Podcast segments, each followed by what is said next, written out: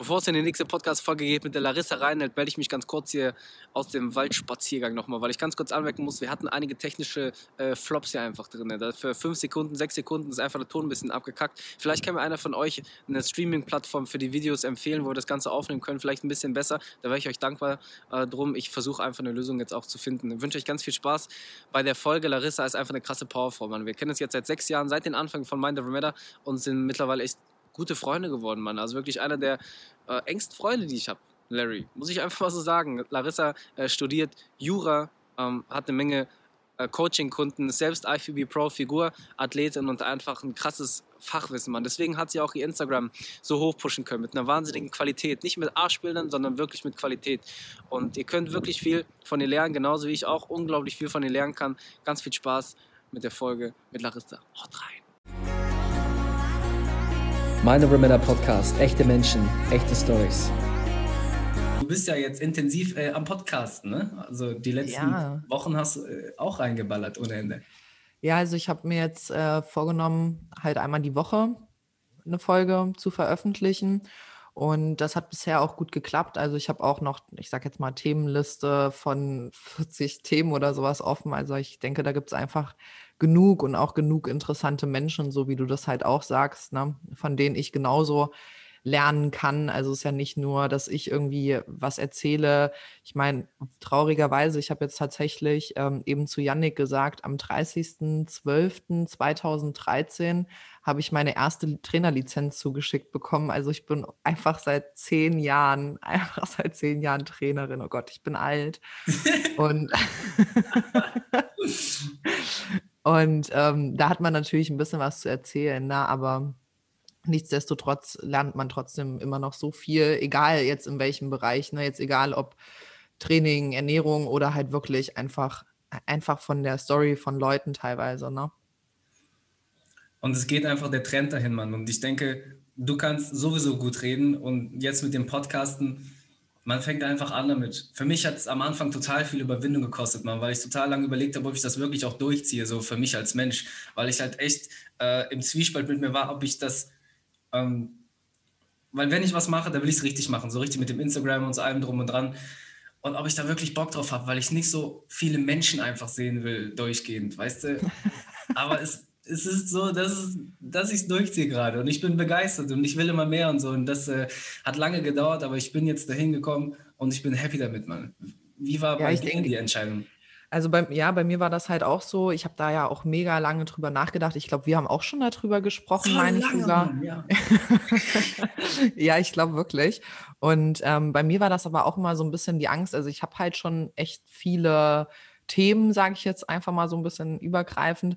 Und ich hatte so ein bisschen Angst, dass ich da voll viel Zeit und Energie reinstecke und sich dann halt am Ende irgendwie so gar keiner anhört. Das war so ein bisschen meine Angst. Aber ich habe mir dann irgendwann gedacht, ganz ehrlich, wenn sich zwei Leute anhören, so dann hast du zwei Leuten irgendwie schon weitergeholfen. Und von daher habe ich dann gesagt, komm, mach's da einfach. Wenn es keinen interessiert, so dann hast du dich ein bisschen mit dir selbst unterhalten, ist auch schön. Ja, von daher und es läuft echt gut. Also das Feedback ist brutal und das freut mich dann natürlich auch. Ne? Die ist auf Spotify jetzt grundsätzlich, ne? Deine Show? Ja, genau, Spotify und äh, Apple Podcast jetzt auch. Also ich selbst nutze halt Apple Podcast gar nicht. Ich und Nee, ich, ich, auch nicht. Ich bin da erstmal reingegangen und dachte mir, okay, wie geht hier was? Aber ähm, das haben sich tatsächlich viele gewünscht, die offensichtlich nur Apple Podcast und eben halt kein Spotify nutzen. Und das, was sich gewünscht wird, das erfülle ich natürlich. Und ja, ist halt kein Mehraufwand gewesen, ne, das da auch noch zu schalten. Ja, ja, genau. Was ist es grundsätzlich, womit du dich beschäftigst bei dem Podcast? Ist es Training, Ernährung und einfach so dein, dein sportliches Know-how? Ja, schon viel, aber ähm, halt auch Mindset und äh, Zielerreichung, Zielerfüllung und so. Also das auch schon sehr, sehr viel thematisch. Äh, ich hatte jetzt zum Beispiel meine letzte Folge, die ist gestern online gekommen. Also meine Folgen kommen immer mittwochs, einfach mal so mhm. mitten in der Woche, völlig untypisch, aber ähm, die war zum Beispiel über das Thema Strukturen aufbauen, Strukturen schaffen. Also hat jetzt nicht direkt was mit Sport und Ernährung zu tun. Ich habe da natürlich dann auch Beispiele ähm, mit einfließen lassen oder auch Gewohnheiten schaffen, also inwiefern einen das halt im Alltag irgendwie weiterhelfen kann und halt auch für Ziele weiterhelfen kann. Ich hatte ja den äh, Marinko, also Boxweltmeister zum Beispiel, ähm, im Podcast als Gast und ja, da ging es natürlich auch immer beiläufig um das Thema Sport irgendwo, aber der hat natürlich noch mal ein bisschen was anderes erzählen können und äh, das war zum Beispiel sehr, sehr, sehr, sehr inspirierendes Gespräch, wo ich glaube, ich weiß gar nicht, 15, 15 Mal fast angefangen habe zu heulen. So, also das ist schon cool. Das ist schon cool, wie man da, ich meine, Marinko kenne ich, aber was man da halt auch nochmal über den Tellerrand hinaus erfährt, über eine Person, von der man vielleicht dachte, okay, kennt man schon ganz gut, aber dann sind dann einfach dann doch nochmal Details dabei, die echt irgendwie deine Ansicht nochmal auch auf die Person verändern. Ne? Und ich finde, je länger das Gespräch geht, umso mehr kommt der Mensch auch so ein bisschen aus seiner normalen Story auch hinaus. Äh, die ja, Denkanstöße ja, werden anders und deswegen macht es mir so, so, Spaß, auch mal über eine Stunde, zwei Stunden, wie auch immer hinauszugehen, weil der Typ gegenüber dann wirklich mal anfängt, so wirklich mal zu denken und seine eigene Meinung mal zu finden und nicht nur so runterzurattern. Gell? Ja, Aber ich so. finde, beeindruckend generell ist ja an dir, dass du alles, Digga, du machst ja Sport und Personal Trainer und hast deine E-Books noch geschrieben und du studierst generell, Mann. Und jetzt hat Janik dich auch noch dahin getrieben, dass du äh, zu traden anfängst, habe ich in der letzten Story gesehen. Kann das sein? Nein, nein, nein, nein, um Gottes Willen, nein. Nee, das ist, äh, wird ein Themenbereich sein, der mich niemals, niemals interessieren wird. Niemals. Aber ich habe das tatsächlich, hat sich das so ein bisschen äh, überschnitten, dass ich in der Uni jetzt, also ich studiere Wirtschaftsrecht im Master und ich musste ein, ähm, ja, ein Modul im Prinzip wählen, was so wirtschaftlichen Bereich halt zu tun hatte. Und da gab es halt die Möglichkeit, Kryptoassets, also Kryptowährungen, äh, zu belegen. Und das ist jetzt nicht direkt das, was Yannick macht, also jetzt nicht direkt Trading oder so, aber ja, jetzt weiß ich wenigstens so ein bisschen was über das, was mein Mann da eigentlich macht. Seit drei Jahren an seinem PC alleine nachts. Ja, ist so. Also das ist auch wirklich so eine Sache, das nimmt er mir auch nicht böse, dass ich sage so, ja, ich sehe da halt Kurven und ich finde das auch schön, dass du dich dafür begeistern kannst, so, aber ich, mich interessiert es halt einfach nicht, ne? Finde ich aber generell krass, Mann. Also du hast ja nicht nur diese Kurven vor Augen, du musst ja auch alles prognostizieren. Was geht jetzt gerade ab? Was macht Trump wieder für abgefahrene Sachen? Was twittert Elon? Und wenn du das alles im Blick hast, dann kannst du richtig gut darin werden. Und ich finde es crazy, weil er so lange jetzt was gesucht hat, was ihm wirklich Spaß macht, der Yannick. Ich meine, wir kennen uns schon länger, als wir uns kennen glaube, wir haben uns vor zehn Jahren kennengelernt, man, der Janik und ich, auf so einer richtig ranzigen Geburtstagsparty damals noch. und jetzt hat er das gefunden und ist da wirklich gut drin und das macht ihm Spaß. Und ich bin echt happy, Mann, weil er wirklich so lange so ein bisschen verloren war in der Hinsicht und jetzt hat er das und das macht mich übel glücklich. Ja, das ist halt auch, das ist halt voll schwierig, wenn du halt siehst, ich meine, wir haben uns kennengelernt und er ist ja immer noch äh, Industriemechaniker und wenn du einfach siehst, dass dein Partner und vor allem die Person, die du halt über alles liebst, so unglaublich unglücklich mit dem ist, was er eigentlich ja die meiste Zeit seines, seines Tages halt irgendwie macht. Ne? Also ich meine, gezwungenermaßen, wenn du halt irgendwie einen Fulltime-Job hast, bist du also sieben, acht Stunden am Tag.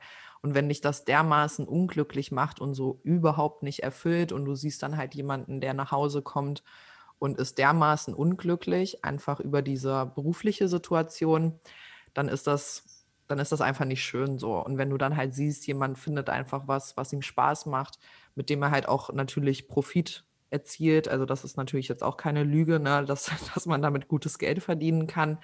Ähm, aber der Weg dahin ist natürlich auch lang. Ne? Und von daher, egal wie gut er mir das jetzt im Oberflächlichen erklären würde, ich würde es nie verstehen. Weil ich werde nie verstehen, dass man das lernen kann, dass man irgendwelche lernen kann, irgendwelche komischen, weiß ich nicht, Linien zu analysieren, was man dann macht. Keine Ahnung. Ich werde es nie verstehen. Ne? War das eigentlich schwer für euch ganz am Anfang? Du hattest schon deinen Drive und alles und bist schnurstracks durch dein Leben äh, gerannt und er war noch unglücklich da in der Situation. War es schwer, dieses, äh, das zu akklimatisieren, sage ich mal, die Situation? Jein, weil ich eigentlich bis heute das ja auch nicht habe. Also meinen hundertprozentigen Drive. Wir haben uns da ja auch schon ein paar Mal so persönlich drüber unterhalten. Bei mir ist es einfach so, hm, und du musst dir das so vorstellen, ich habe jetzt neulich ein Buch gelesen, wo es einfach auch so super gut wieder erklärt war.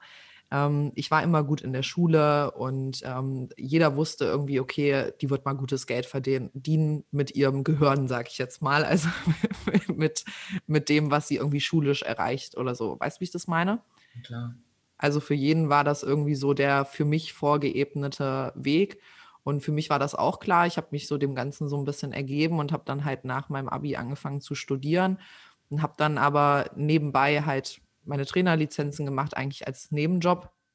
Und habe dann einfach mit der Zeit gemerkt, dass das, was mich eigentlich erfüllt, nicht das Studium ist, also das, was ich da lerne oder auch das, was ich damit arbeiten kann, sondern eigentlich, was mein anfänglicher Nebenjob war. Also dass es das halt ist, was mich erfüllt, irgendwie im Leben von jemand anders was zu verändern und einfach ich habe ja einen super positiven Job. Weißt du, was ich meine? Also ich habe jetzt keinen Job, in dem alle schlechte Laune haben als Beispiel, sondern egal, wo ich hinkomme, so alle haben gute Laune und also es ist, hört sich jetzt so nur positiv an, so ist es jetzt auch nicht, aber dass ich einfach gemerkt habe, dass das, was gar nicht mein Ziel war, eigentlich doch das ist, was mich viel glücklicher macht am Ende des Tages. Und ähm, bis das halt bei mir angekommen ist, hat ziemlich lange gedauert oder ziemlich viele Jahre gedauert. Also ich studiere ja nach wie vor und ich habe jetzt auch nach meinem Bachelor noch meinen Master angefangen. Aber das ist, das ist schwierig. Und dadurch, dass wir immer beide in diesem Struggle eigentlich waren, zwischen was ist das sichere oder was erwartet vielleicht der Großteil der Menschheit irgendwie auch von einem und was ist eigentlich das, was mich erfüllt? Diesen Struggle haben wir eigentlich die letzten fünf Jahre beide immer gemeinsam gehabt. So. Und äh, Yannick arbeitet ja immer noch als Industriemechaniker. Und wenn man sich das halt mal gibt, so der hat eine äh, 35-Stunden-Woche und jeden Tag, wenn er nach Hause kommt, setzt er sich dann an den Rechner, weil dann nach ähm, deutscher Zeit öffnet halt dann die amerikanische Börse. Und er arbeitet eigentlich jede Woche 10, 11, 12 Stunden am Tag, ne, statt halt wie jemand anders vielleicht 40 Stunden. Und das halt so lange schon oder keine Ahnung, drei Jahre oder so, seitdem er das macht, weil er sich nicht richtig von dieser Sicherheit lösen kann. Weißt du, wie ich das meine? Die Sicherheit frisst dich irgendwann auf, Mann. Du denkst, du wärst glücklich, wenn du versuchst, allen anderen das Recht zu machen, deinen Eltern, wem auch immer. Aber das holt dich ein, weil du irgendwann an einen Punkt kommst, wo du merkst, hey, ich werde jetzt irgendwie älter und es ändert sich jetzt nichts die ganze Zeit. Ich muss jetzt was für mich tun. Und ich glaube, ähm, also ich, ich verstehe dieses, diese Thematik total und ich glaube, damit strugglen ultra viele Menschen, die eigentlich was machen wollen, was total anders ist als das, was sie jetzt angefangen haben zu studieren. Aber ist, ja, man, es sind echt die Eier, die man haben muss dann. Und das ja, ist, halt ist einfach gesagt. Aber ja, total, total. Also das beste Beispiel oder voll das schöne Beispiel eigentlich ist zum Beispiel meine Mama. Und ähm, meine Mama, du kennst sie ja auch, ne? Ja, du kennst meine Mama auch. Und äh, die ist so ein Mensch, die kann andere super krass begeistern. Also egal für was, ne? Die ist halt eine, so, auch so eine geborene Verkäuferin, also die kann den Kaktus verkaufen so. Und die hat halt immer im Angestellten, ja, ist so, und die hat immer im Angestelltenverhältnis gearbeitet und ähm, hat einen brutal behinderten Arbeitgeber. Ich hoffe, dass der das an dieser Stelle hier hört. Hallo, schöne Grüße. Weil ich selber auch mal dann eine Zeit lang gearbeitet habe. Aber also meine Mutter ist Fitnesstrainerin und eine sehr kompetente Fitnesstrainerin tatsächlich. Und ähm, wurde halt brutal ausgenutzt für ihre Gutherzigkeit und so. Und ähm, ich habe immer gesagt, ich sage es schon seit ich weiß nicht wie vielen Jahren, Mama, mach dich selbstständig. Mach dich selbstständig, also nicht nur mit diesem Fitnessgedöns, sondern halt, sie hat noch eine zweite nebenbei laufende Selbstständigkeit, die brutal gut läuft. Und ähm, sage ich immer, mach dich selbstständig, löst dich da von dieser Negativität so, ne? Das, das bringt dich einfach brutal runter. Und jetzt ist, also meine Mutter ist 30 Jahre älter, meine Mutter ist jetzt 56, 57 geworden, 57, ja. Und ähm, jetzt mit 57 hat sie sich selbstständig gemacht und kündigt jetzt, ich, deswegen Hallo an der Stelle, ne? wie gesagt, ihren festen Job. So, und das hat mal so zum Thema, ähm, man wird älter, also manche brauchen dann doch ein, zwei Jahre länger, um um den Absprung vielleicht zu schaffen und äh, sich halt auch vielleicht, was das halt angeht, ne, wenn du merkst, ich bin super unglücklich in einem Angestelltenverhältnis, gar nicht in dem Job, den ich mache, sondern halt vielleicht in diesem, in diesem Angestelltenverhältnis. Mhm. Wieso, hast du, wieso hast du überhaupt angefangen zu studieren? War es wirklich, weil deine Eltern gesagt haben, du sollst das jetzt machen oder? Nein, nein, um Gottes Willen. Also mir hat das nie jemand gesagt, du, du musst studieren oder sonst irgendwas. Also es war eigentlich eher anders, dass meine Mutter zum Beispiel immer gesagt hat, also ich könnte mir vorstellen, du machst, weiß ich nicht, Heilpraktikerin oder keine Ahnung was. Also die war eigentlich eher so, weil die natürlich auch gesehen hat, dass mir das halt voll viel Spaß macht. Also das war einfach nie so geplant. Ne? Ich habe mit 16 meine ersten Trainerlizenzen gemacht, also vor zehn Jahren. Und das war einfach nicht geplant, dass, dass mir das so viel Spaß macht und ich da drinnen so aufgehe. Und ich habe mir aber vorher eigentlich schon immer den Plan gemacht, okay, du willst mal in der Wirtschaft irgendwie viel Geld verdienen. Aber dass das eine das andere halt nicht ausschließt, das ähm, hat ziemlich lange gedauert, bis das halt bei mir angekommen ist, weil ich immer dachte, okay, du bist dann wirklich nur, also du, du hast nur dich ne, in der Selbstständigkeit so am Ende des Tages. Du hast halt nur dich und so hast du ähm, Denzel Washington hat gesagt, so, es sagen immer alle, you need something to fall back on, aber dass das halt der größte Bullshit ist, so, weil welcher Job ist halt am Ende des Tages sicher? So gar keiner. Ja, guck mal 2020, Mann. Was ist ja, ja, ist so. Also hier bei uns in Kassel, ne, das große Beispiel ist ja VW-Werk. Also mhm. wir haben hier ein großes VW-Werk und ähm, wo so jeder denkt, so, oh, ich bin, habe hier den, den besten Job überhaupt, ich verdiene richtig gutes Geld, das ist der sicherste Job, ich bin Beamter, so nach dem Motto, ne? Und ähm, ich weiß gar nicht, ich glaube 10.000 oder 15.000 Mitarbeiter wurden da jetzt entlassen. Also welcher Job ist halt wirklich, wirklich sicher? Und ähm, dieser Groschen ist bei mir eigentlich echt erst, ist kein Scheiß, in den letzten vier Wochen gefallen. So die einzige Sicherheit, die ich habe, ist, dass ich mich auf mich selber verlassen kann. Also ich kann mich, eigentlich kann ich mich nur auf mich verlassen. Ich kann mich wahrscheinlich gut auf meinen Mann verlassen, aber am Ende des Tages kann ich mich nur auf mich selbst verlassen, weil ich bin ja der einzige Mensch, der meine Gedanken kennt, der weiß, was ich kann, was ich weiß. Und das, das kann kein anderer. Weißt du, das kann, kann mir keiner halt abnehmen. Und ähm, wenn der Groschen irgendwie fällt, dass du weißt, okay, am Ende des Tages bist du selbst das Produkt irgendwie. Ich kann das voll schwierig erklären, aber ich glaube, du verstehst, was ich meine. So, man selbst ist das einzige Produkt. So, und entweder ich bin, mein Produkt ist einfach nur, ich bin eine Arbeitskraft, die von neun bis fünf arbeitet, so, oder ich mache halt mehr aus meinem eigenen Produkt. Und ich versuche dich schon seit Jahren in den Arsch zu treten.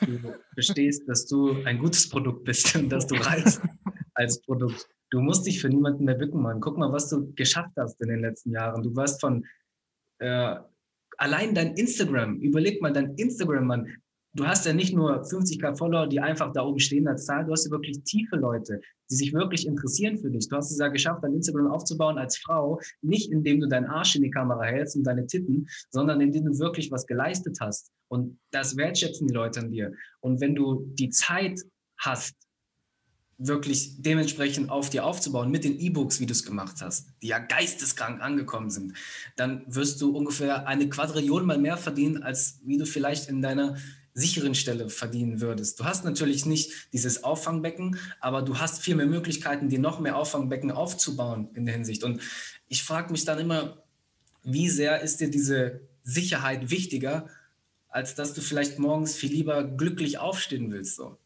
Ja, ja, ist, ja, ist auch so. Also ich glaube, das ist halt viel wirklich dieses, dieses Bewusstsein einfach dafür, was kann ich selbst weil ähm, das ist ja auch so eine Sache, die einfach mit, der, mit dem Schulsystem, mit der, mit dem, äh, auch dann in der Uni mit dem System einfach dir immer wieder vermittelt wird, so du bist einfach nur eine Nummer. Du bist einfach nur eine Nummer in unserem System. Also ich finde es in der Uni bei uns wirklich brutal schlimm. Du bist einfach nur eine Nummer im System, die abgearbeitet wird, so ungefähr. Ne? Krank.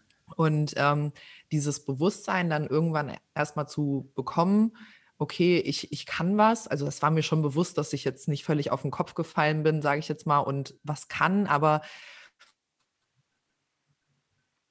ich über dieses Leute interessieren sich halt wirklich, also wirklich für das, was man zu sagen hat oder was man halt auch zu bieten hat an Mehrwert. Also ich sehe das jetzt einmal mit dem Podcast, was natürlich eine kostenfreie Dienstleistung irgendwo ist, ne, was ich aber halt total gerne mache, also total gerne kostenfrei diesen Mehrwert biete. Aber das sind dann so Sachen und Yannick muss jedes Mal wieder lachen, wenn ich zum Beispiel ein neues E-Book äh, auf meine Seite stelle oder jetzt habe ich im Januar einen Tracking-Kalender für das Jahr 2021 veröffentlicht und ähm, ich stelle den dann so online und ich bewerbe den dann auch so ganz kurz. Also ich sage einfach nur, dass es den gibt, so, ne? Und bin dann selber jedes Mal überrascht, dass den überhaupt Menschen kaufen. Also nicht, dass ich denke, dass das Produkt schlecht ist, also so ist es ja nicht, aber dass ich mir dann jedes Mal denke, krass, so, das interessiert doch jemanden. Und Yannick muss jedes Mal wieder lachen, weil er sagt so, hä, was dachtest du denn? Was dachtest du denn? Und das ist dann wieder so, ich bewerbe, habe dann in ein E-Book zum Beispiel geschrieben, wie bekämpft man Skoliose. Das ist ein total, mehr, total wertvolles E-Book, weil du da einfach ein gesundheitliches Problem einfach aus der Welt schaffen kannst. So.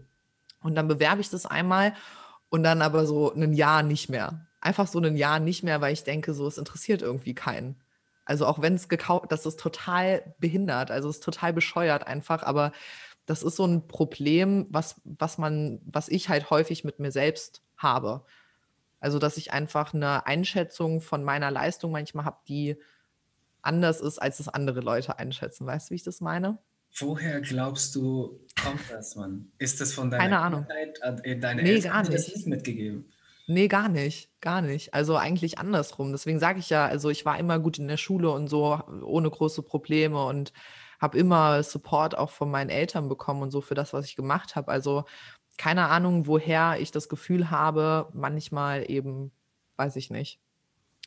Und das, das, bremst, das bremst halt brutal, ne? weil wenn ich mir dann halt denke, wie viel Zeit jetzt nicht verschwendet ich in der Uni habe, ich meine, da habe ich auch gelernt, so ist es nicht, ne? aber ähm, wie viel Zeit ich hätte für noch mehr, was mich erfüllt, investieren können. Ne? Weil ich habe natürlich immer versucht, alles gleichzeitig zu machen und auf allen Hochzeiten gleichzeitig zu tanzen, überall halt gut zu sein. Und ich habe das, deswegen sage ich, vor vier Wochen ist bei mir so krass einfach dieser Groschen gefallen, weil ich habe mir zwei Wochen komplett Auszeit von der Uni genommen. Ne? Ich hatte relativ viele ähm, Arbeiten da zu machen, also Seminararbeiten zu schreiben und so. Und habe dann gesagt, okay, über Weihnachten und so, ich nehme mir zwei Wochen komplett einfach eine Auszeit. Und in diesen zwei Wochen habe ich nicht, nicht gearbeitet, sondern habe halt nur das gearbeitet, was ich gerne mache. Also sprich mit meinen Kunden Pläne geschrieben, an Projekten gearbeitet und so weiter, Podcast aufgenommen. Und ähm, habe gemerkt, es gab keinen Tag, an dem ich schlechte Laune hatte, also gar keinen Tag. Ich bin jeden Tag aufgestanden und dachte mir, geil, geil, geil, was machen wir jetzt, was machen wir jetzt, was mache ich als nächstes und jetzt mache ich das und jetzt mache ich das und am liebsten auch alles auf einmal gemacht hätte, aber einfach, weil ich so eine brutale Euphorie einfach in mir hatte, dass ich einfach alle meine Ideen, ich hatte so krass viele Energien, ich wollte alles auf einmal umsetzen, weil das einfach so aus mir rausgesprudelt ist. Und dann bin ich den ersten Tag, das war am 30.12., ja genau, 30.12., musste ich mich dann gezwungenermaßen wieder an meine Uni-Sachen setzen, weil ich halt wieder Abgaben jetzt habe Anfang des Jahres. Und ich habe sofort gemerkt, wie ich in so ein Kreativitätsloch wieder gefallen bin.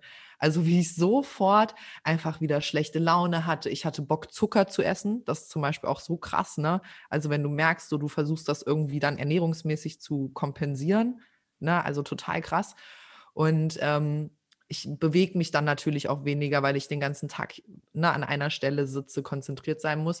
Aber das ist was anderes. Das ist was anderes, ob du so richtig von innen heraus sprudelst und arbeitest oder ob du halt einfach so, ja, stumpf irgendwas abarbeitest. Und das hat mir halt einfach so gezeigt, boah, ey, ich bin 26 Jahre alt, ey, ich will das nicht. Ich will das einfach nicht. Und ich habe auch schon in Unternehmen gearbeitet, in denen ich Spaß hatte mit dem, was ich gemacht habe. Aber die Wahrscheinlichkeit, dass ich so einen Job finde, bei dem ich sage, also in meinem Bereich, den ich jetzt studiere, bei dem ich sage, ja, das macht mir Spaß, ähm, ist erstens relativ gering. Und das, ja, macht mir Spaß, ist halt auch nur, ja, macht mir Spaß. Und bin ich jetzt auf diesem Planeten für, ja, macht mir Spaß und ja, ist ganz okay und ist sehr, sehr gut bezahlt? Oder bin ich halt auf diesem Planeten und möchte ich dieses Leben leben mit jeden Morgen aufstehen und denken, boah, geil, ich hab Bock? Was muss in deinem Kopf geschehen, damit du endlich verstehst, dass du das kannst, Mann. Du hast dir gerade die letzten zwei Minuten genau die Antwort gegeben, die du dir jeden Tag eigentlich in deine Birne hämmern kannst, weil du weißt ja, was die Situation ist. Du weißt, wie wertvoll du bist. Aber was muss passieren, damit du es verstehst? Ja, keine Ahnung, weiß ich nicht. Weiß ich nicht. Keine Ahnung. Ich, ich kann es dir nicht sagen, woran, woran das immer lag oder, oder was da so die Beweggründe waren, dass ich immer diese brutale Unsicherheit einfach in mir hatte. Ich kann es dir nicht sagen. Also es ist wirklich nicht so, oh Gott, ich liebe meine Familie. So, ich habe da den größten Support. Also dass das, dass man da wühlen könnte und könnte sagen, man findet da irgendwas in der Kindheit. Ich kann es ich kann's dir echt nicht sagen. Wieso Keine hast Ahnung. du den Master jetzt weitergemacht? Äh, das hatte tatsächlich eher, ähm, ich sag mal, logistische Gründe. es ist tatsächlich Wie so. Spannend die Logistik. Logistik. ähm, denn ich habe, ähm, also ich habe ja meinen Bachelor gemacht und das ist aber nicht so ganz richtig, weil mir fehlt noch eine Klausur. Ah, diese eine, von der du erzählt hast. Ja, genau. Also wegen Corona wurde ich zu einer Klausur nicht zugelassen. Das war im Prinzip Losverfahren und ich habe halt Los nicht gezogen. Und das war meine letzte Klausur, also meine ever, ever letzte Klausur vom Bachelor. Und das heißt halt für mich, ich muss die ein Semester später schreiben. Und ich wollte erstens nicht, dass in meinem ähm, Bachelor, in meiner Bachelorurkunde quasi ein, ein Semester länger steht, ne, von, der, von der Zeit, weil ich habe ja effektiv, hätte ich ja jetzt nicht im Bachelor studiert, sondern halt einfach nur diese eine Klausur.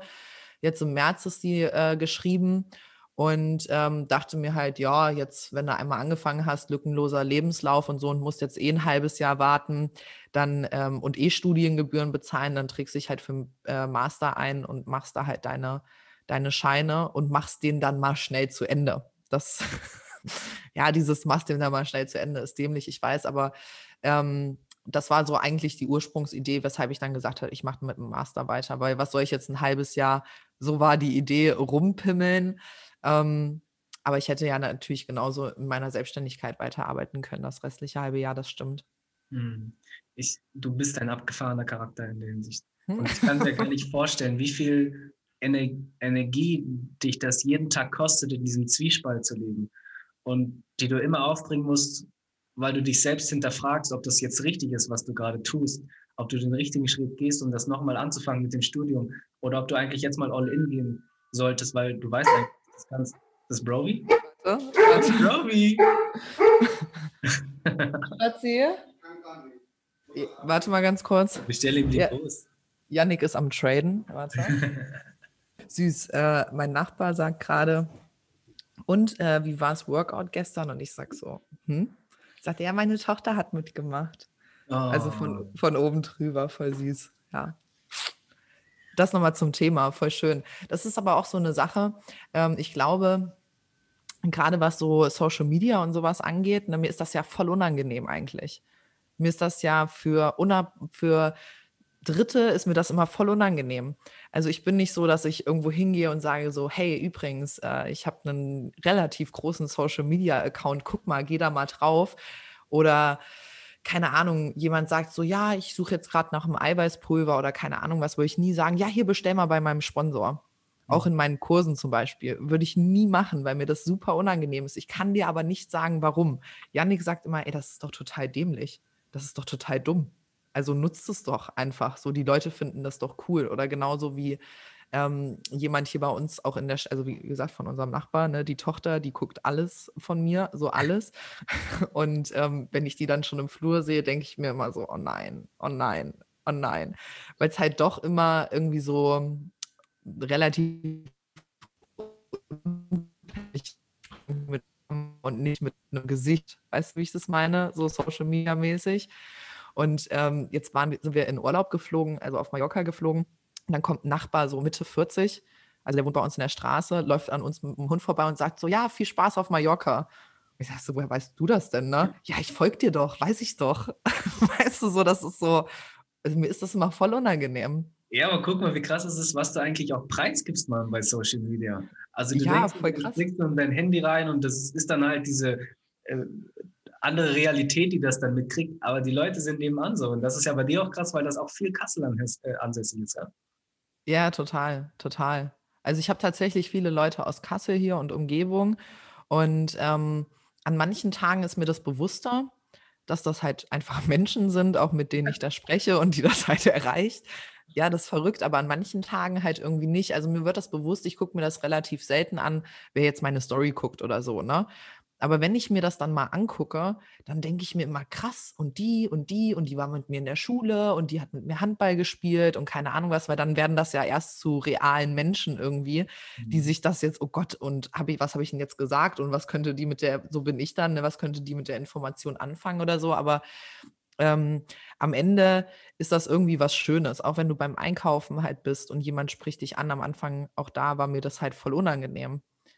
Aber am Ende ist es halt eigentlich was Schönes. Ich meine, du stehst ja auch dahinter, was du tust, man. Du bist ja keine Bitch, die einfach nur für Likes jetzt ihren Arsch in die Kamera hält. Du machst ja wirklich interessanten Content, Mann. Und dir gibst ja wirklich Mehrwert. Und deshalb bist du eben auch so erfolgreich damit. Setzt du dich eigentlich unter Druck extrem bei Social Media mit ich muss jetzt posten, ich muss jetzt Story machen und so weiter? Äh, Nähe. Und das eigentlich aus dem Grund, dass ähm, ich für alles in meinem Leben eine Struktur habe und ich nie in dieses Druckproblem halt komme. Dadurch, ja. dass ich mir einfach Strukturen baue, weißt du? Du sagst, Montag mache ich den Post und Dienstag das und du hast alles schon vorgeplant eine Woche früher. Ja, ja. Und äh, so komme ich halt nie, klar, es, es, entsteht auch mal irgendwie was spontan oder so, oder ich schaffe es halt auch mal einen Tag. Also ich habe eigentlich in der Regel, sage ich, will jeden Tag äh, po was posten. Und äh, wenn ich halt merke, okay, du hast halt auch einfach überhaupt kein Thema, über das du gerade sprichst, sprechen möchtest oder so, was soll ich dann da Unnötiges posten? Oder ich habe einfach gerade keine Bilder bei Yannick und ich. Also ich bin halt auf Yannick angewiesen, was die Bilder machen, was das Bildermachen angeht. Und wenn ich halt da einfach nichts habe, dann ist es halt so. Also es ist wirklich nicht so, dass ich mich da super krass unter Druck setze. Was für mich halt immer schwierig ist und immer schwierig bleiben wird, ist natürlich diese Geschichte mit nach dem Wettkampf wieder zunehmen und das halt auch zu zeigen, dass man zunimmt. Weil ich glaube halt, wenn du schon, jeder Mensch fühlt sich nicht dabei wohl, wenn man Fett zunimmt. Ne? Also jeder Mensch sagt jetzt nicht so, hallo, guck mal, hallo, ich habe äh, 4% Körperfett zugenommen. Oh, klasse, außer du bist jetzt vielleicht untergewichtig, aber du weißt, was ich meine. Ne? Also das ist jetzt nichts, womit man, weiß ich nicht, durch die Straße läuft und erzählt es halt jedem. Aber im Rahmen von Social Media wird es halt schon von dir einfach erwartet, im Sinne von die Transparenz zu wahren ne, und halt zu zeigen. Das ist ja auch mein Ziel, zu zeigen, hey, ich kann nicht 365 Tage aussehen wie Papierhaut. So, das funktioniert halt einfach nicht. Und ähm, das ist trotzdem manchmal schwierig, weil jeder hat natürlich auch Tage, da fühlt man sich wohler und da fühlt man sich vielleicht nicht, nicht so wohl. Also das variiert ja auch einfach. Und ähm, wenn man dann halt wie bei mir, wir haben zum Beispiel mittwochs einen festen Tag, an dem wir immer Bilder machen, also sprich gestern, gestern, ja gestern. Und ähm, wenn das dann natürlich die, genau ein Tag ist, an dem du dich nicht so wohl fühlst und du willst dann vielleicht eigentlich Bilder in einem Sport-BH machen oder keine Ahnung was, ja, dann ist das manchmal nicht so klasse. Das, das ist schon so. Aber das Machst ist eher. Du die Bilder dann oder verschiebst du das dann? Bitte? Machst du die Bilder? Nee, ich mache die, trotz, mach die trotzdem. Okay. Meistens ist es ja wirklich, das ist ja einfach auch nur eine objektive Ansicht. Es ist ja nicht so, dass ich den einen Tag sechs Kilo mehr wiege als den anderen. Das ist dann mehr, was ist so die Summe des Tages gewesen. Na, also hatte ich vielleicht relativ viele schlechte oder negative Einflüsse und das projiziert sich ja dann brutal, also ist bei mir auf jeden Fall so, projiziert sich halt dann auch brutal auf das Bild, was du halt in dem Moment vielleicht auch von dir selbst hast. Und ich sag mal, mit einem bisschen Abstand von einem Tag oder so, also ich bearbeite oder ähm, poste die Bilder ja meistens dann nicht am gleichen Tag. Und äh, dann sieht die Welt schon ganz anders aus. Ne? Dann habe ich dann zu Yannick gesagt, äh, sieht aus wie ein fettes Schwein. Und äh, zwei Tage später, auch guck mal, Schatz, voll das schöne Bild. So. Also das ist, das ist natürlich auch viel ja, ich bin jetzt eigentlich kein Mensch, der so krasse Stimmungsschwankungen hat, aber was das eigen, eigene Körperbild angeht, ist schon bei mir von vielen Faktoren abhängig. Voll interessant. Mann. Ist es auch so, dass du die Bilder machen würdest, wenn du dich persönlich schlecht fühlst, also so vom Kopf her? Oder setzt äh, du deinen nee. Tag aus? Nee, also wenn wir, wenn ich wirklich, ähm, weiß ich, ich wüsste jetzt kein, extrem, kein extremes Beispiel, aber ich hatte auch schon Tage, an denen ich gesagt habe, nee, heute fühle ich mich einfach nicht lass uns das am Wochenende oder sowas machen. Also das halt nicht auf Zwang. Ne? Oder wenn jetzt so richtig, richtig bescheidenes Wetter draußen ist und es ist arschkalt oder so. Warum? Also wofür? Ne? Also, nee, dann nehme ich irgendwas Altes oder keine Ahnung was, aber nee, das machen wir dann auch nicht. Oder es ist Geburtstag oder wie auch immer. Es kommen ja, gibt ja viele, viele Gründe, weshalb es halt mal passt oder halt mal nicht passt. Und ähm, ich habe mich da schon mehr unter Druck gesetzt, das auf jeden Fall, dass jedes Bild muss, auf jedem Bild muss ich gut aussehen, also im Sinne von gut in Shape, weil das ist halt natürlich auch mein, ein Teil meines Produkts, wo wir nochmal beim Thema Produkt sind. Ähm, aber davon bin ich inzwischen weg. Ich glaube, das kommt auch so ein bisschen im Alter. Also nicht, dass ich alt bin, aber dass man halt einfach manchmal oder irgendwann Dinge akzeptiert, weißt du? Dass, dass äh, ein vermeintlicher Makel, den man denkt, den man hat vielleicht oder so, gar kein Makel ist. Und ich denke, die Makel fallen auch nur dir auf. Ja, also ist auch, ja, ist auch so. Man, anders erkennen. Man, ist, ist immer, so. man ist zu streng mit sich selber in der Hinsicht, glaube ich. Ist halt, ist halt schwierig, ne, weil ich sage halt immer, ähm, für mich ist es überhaupt kein oberflächlicher Sport, den ich selber mache, also 0,0 oberflächlich. Nur das, was du siehst, ist natürlich oberflächlich. Also es ist halt ein Bild. Weißt du, was ich meine? Also wenn mhm. man jetzt nur das Bild betrachtet, ist das natürlich was erstmal auf den ersten Blick oberflächliches. Und das macht es mir immer so schwer, weil ich halt schon zeigen möchte, hey, für mich ist es nicht einfach, ähm, keine Ahnung, ich mache Social Media, um mich zu profilieren oder ich mache Wettkämpfe, um mich zu profilieren. Das wird halt einfach leider häufig so gesehen. Und das halt darzustellen, ist manchmal schwierig.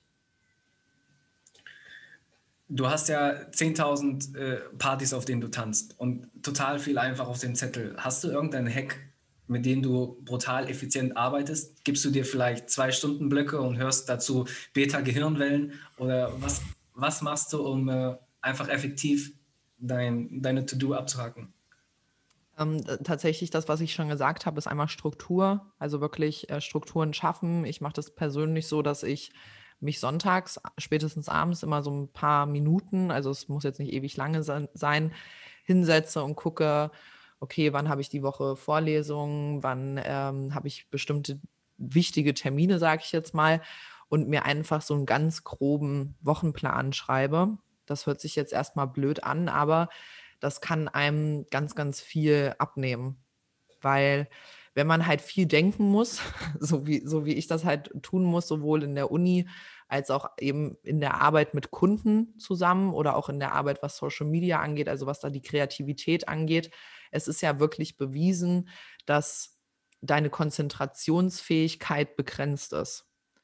Also dies am Anfang morgens ist die voll, also wie ein Fass, was voll ist und über den Tag leert sich das einfach. Und wenn du nicht keine Gedanken mehr darüber verschwenden musst, um wie viel Uhr esse ich zum Beispiel oder wann gehe ich zum Training oder so. Also wenn du das einmal treffen musstest, also bei mir Sonntagabends, dann muss ich diese Entscheidung nicht mehr jeden Tag treffen. Weißt du, wie ich das meine? Und kann mir im Prinzip diese täglich, diesen täglichen Gehirnschmalz ähm, so ein bisschen einsparen für das, wofür ich es dann halt tatsächlich brauche. Also einmal diese Struktur und halt auf jeden Fall Gewohnheit. Also ich habe einfach ganz bestimmte Gewohnheiten und das ist ja das gleiche Prinzip, wenn du etwas automatisiert, also aus einer Gewohnheit rausmachst, dann ähm, benötigt es nicht mehr so viel Denkleistung, wie eben, wenn du es das erste Mal zum Beispiel machst. Ich weiß nicht, kennst du das Buch Power of Habits? Äh, ich habe es nicht gelesen, aber ich kenne das, ja. Äh, brutal gut, gutes Buch, musst du auf jeden Fall lesen. Und ähm, da geht es dann zum Beispiel darum, die haben bei Ratten ähm, Gehirnströme gemessen. Wenn eine Ratte in ein Labyrinth, also Labyrinth läuft und links ist ein Käsestchen. Und am Anfang muss das Gehirn noch brutal viel arbeiten, weil die läuft dann links, rechts, wo muss ich hin, um dieses Käsestückchen zu finden. Und nach 10, 20 Mal, das steht, liegt immer an der gleichen Stelle, hat die nur noch ganz wenig Gehirnströme, weil die einfach automatisch nach links läuft und weiß, wo ist das Käsestückchen. Mhm. Und so ist das auf so viele Dinge einfach übertragbar, wenn du zum Beispiel beim äh, rückwärts ausparken, denkst du nicht mehr darüber nach, okay, ich muss jetzt den Rückwärtsgang einlegen, da muss ich links gucken, da muss ich mich, keine Ahnung, vorher anschneiden, da muss ich das und das machen. Wenn du das aber das erste Mal machst, ich weiß nicht, ob du dich noch an deine ersten äh, Fahrten oh, erinnerst. Ich habe ich, ich hab die äh, in der zweiten oder dritten Fahrstunde erst gelernt, dass ich auch noch blinken muss. Er hat gesagt, okay, alles klar, du fährst jetzt schon ganz gut, aber jetzt blink auch noch mal dazu. Was? Auch noch? ja, also wie krass einem das am Anfang vorkommt, wie viele Schritte das auf einmal sind so und irgendwann so ein komplett automatisierter Prozess ist. Und das ist einfach ja so auch so eine Schutzfunktion von unserem Körper, dass wir nicht für, für so einen einfachen Prozess wie rückwärts ausparken oder allgemein fahren einfach so extrem viel Gehirnschmalz ähm, von unserem begrenzten Potenzial einfach brauchen. Und so kann man halt Gewohnheiten auch richtig gut im Alltag halt nutzen, um dann auf, ich sag mal, das richtig Wesentliche eben sein begrenztes Maß einfach zu kontrollieren. Ich nenne da halt immer als Beispiel die Morgenroutine, weil morgens ist immer dein Fass halt noch voll. Wenn ich morgens, ich fange immer morgens damit an, dass ich gehe. Also sprich, dass ich direkt aufstehe, ziehe mich nur ganz kurz an. Ich habe mir keine Zähne geputzt, keine Haare gekämmt und gehe immer mit Rover direkt morgens, also mit meinem Hund. Und werde eigentlich erst beim Gehen wach. Und wenn du gehst, also wenn du dich bewegst, wird halt dein Kopf automatisch wach. Du kennst es, glaube ich, auch, weil ich glaube, du gehst ja morgens auch öfters mal laufen. Ich weiß nicht, ob du da dir morgens vorher noch Zeit nimmst, aber ich gehe einfach direkt los. Wie machst du das? Boah, ich bin, äh, ich bin super schlecht darin, ehrlich gesagt. Also ich habe das früher besser gekonnt, mal. Ich bin dann direkt halt früh aufgestanden, also jetzt früher, früher vor einem Jahr, sage ich jetzt einmal mit dem 4.30 Uhr aufstehen, dann Gym hier.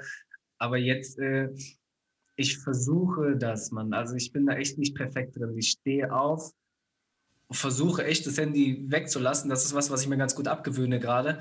Mhm. Und nicht nach Notfällen zu gucken oder zu gucken, was geht jetzt gerade ab, was muss ich gerade äh, löschen und so weiter, sondern direkt in den Wald zu gehen, man. Und gerade diese abgefahren, wunderschöne Waldluft, das ist dann, was mir dann diese Kreativität auch gibt, so für den Tag. Dann versuche ich auf der einen Seite mir vorzustellen, wie wird der Tag, wenn irgendwas Besonderes ansteht, hey, das, was ist das bestmögliche Outcome jetzt für diese Situation und ich gehe das durch meinen Kopf durch und meistens wird es dann so auch in Realität, aber ich versuche ähm, auch noch viel mehr eigentlich nur achtsam so durch den Tag zu gehen, weißt du? Also durch ja. den Wald zu gehen, meine ich, und zu gucken, wow, abgefahrenes Eichhörnchen, wie es da wieder durch die Bäume geht und sowas und rieche einfach super gerne. Ich finde, dieses Riechen ist so underrated. Es ist so geil, so einen ja. frischen Baum zu riechen. Und das sind so ähm, Sachen, die ich morgens super gerne mache, bevor ich dann in den ersten Kundenkontaktblock gehe, weil mir das ja. meistens jetzt äh, die meiste Energy zieht.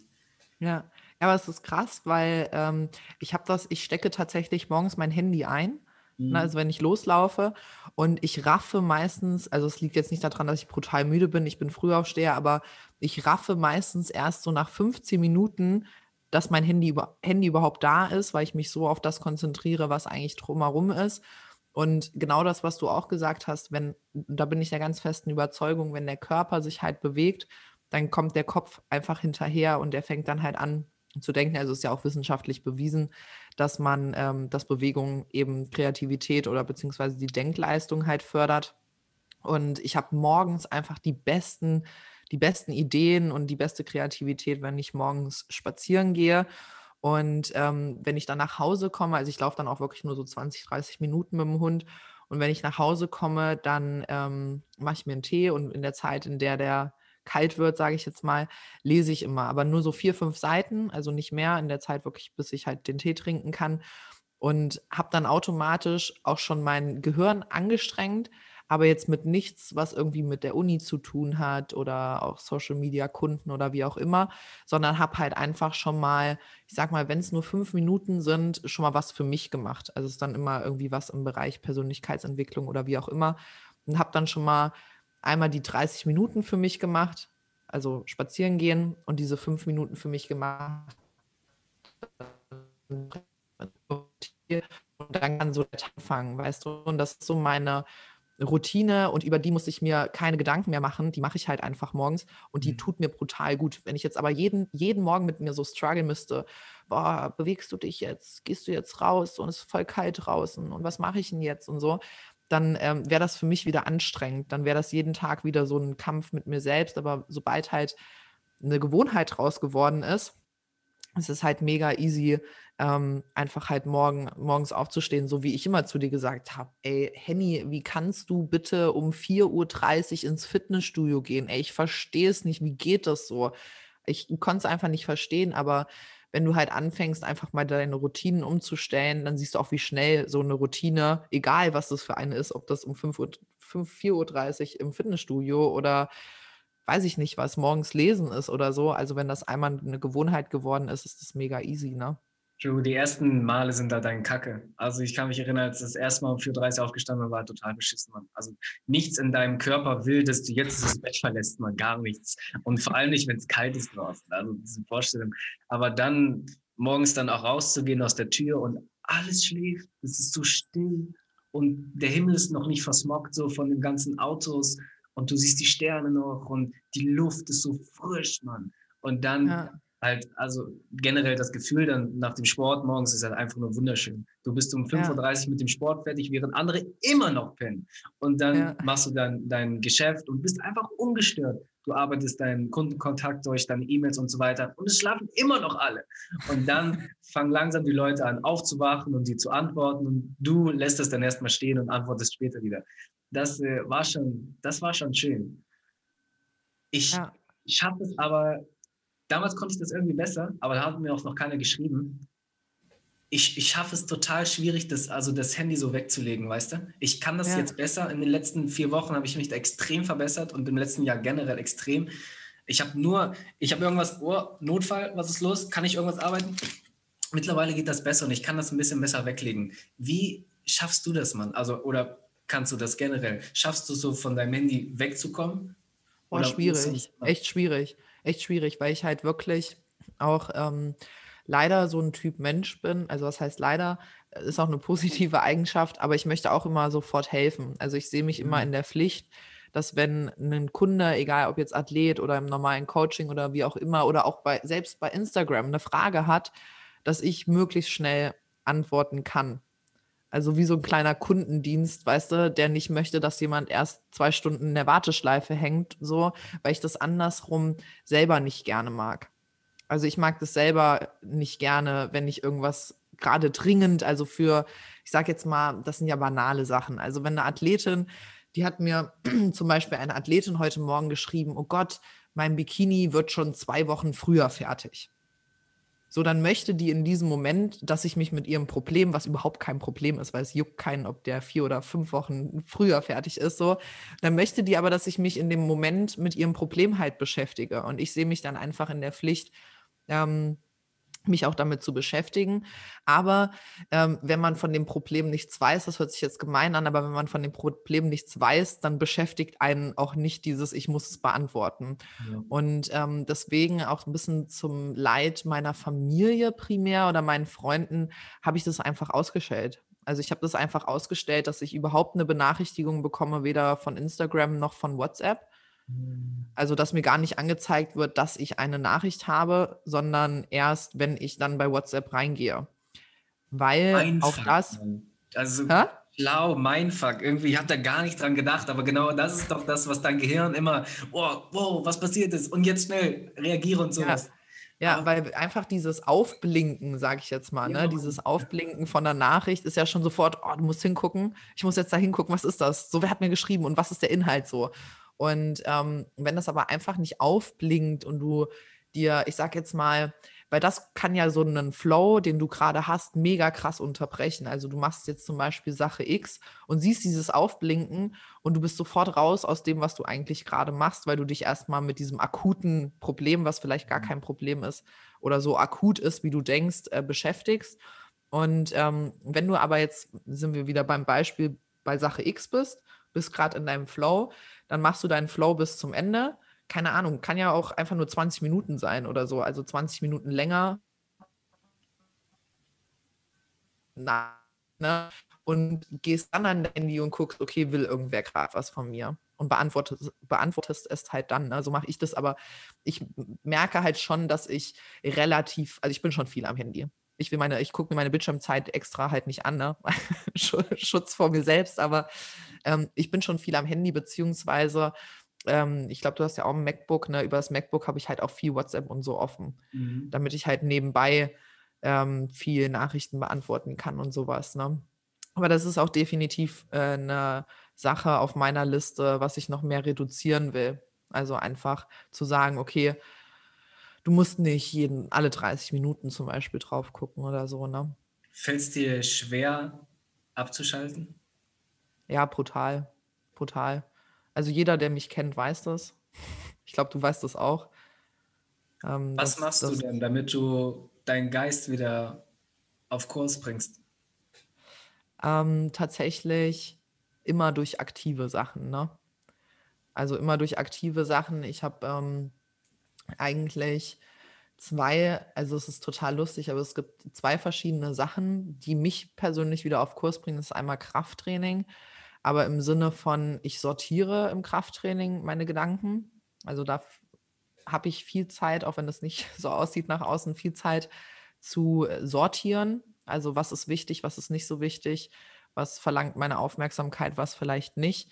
Aber ohne Stress, also im, im Positiven tatsächlich sortieren. Und ähm, für mich selbst ist tatsächlich beim Boxen. Mhm. Also wenn ich beim Boxen bin, ähm, dass ich, also beim Thai-Boxen, dass das der einzige Zustand jemals, glaube ich, in meinem Leben war, jetzt mal völlig abhängig, ob ich Yoga gemacht habe, ob ich spazieren war oder wie auch immer, in dem ich nichts gedacht habe.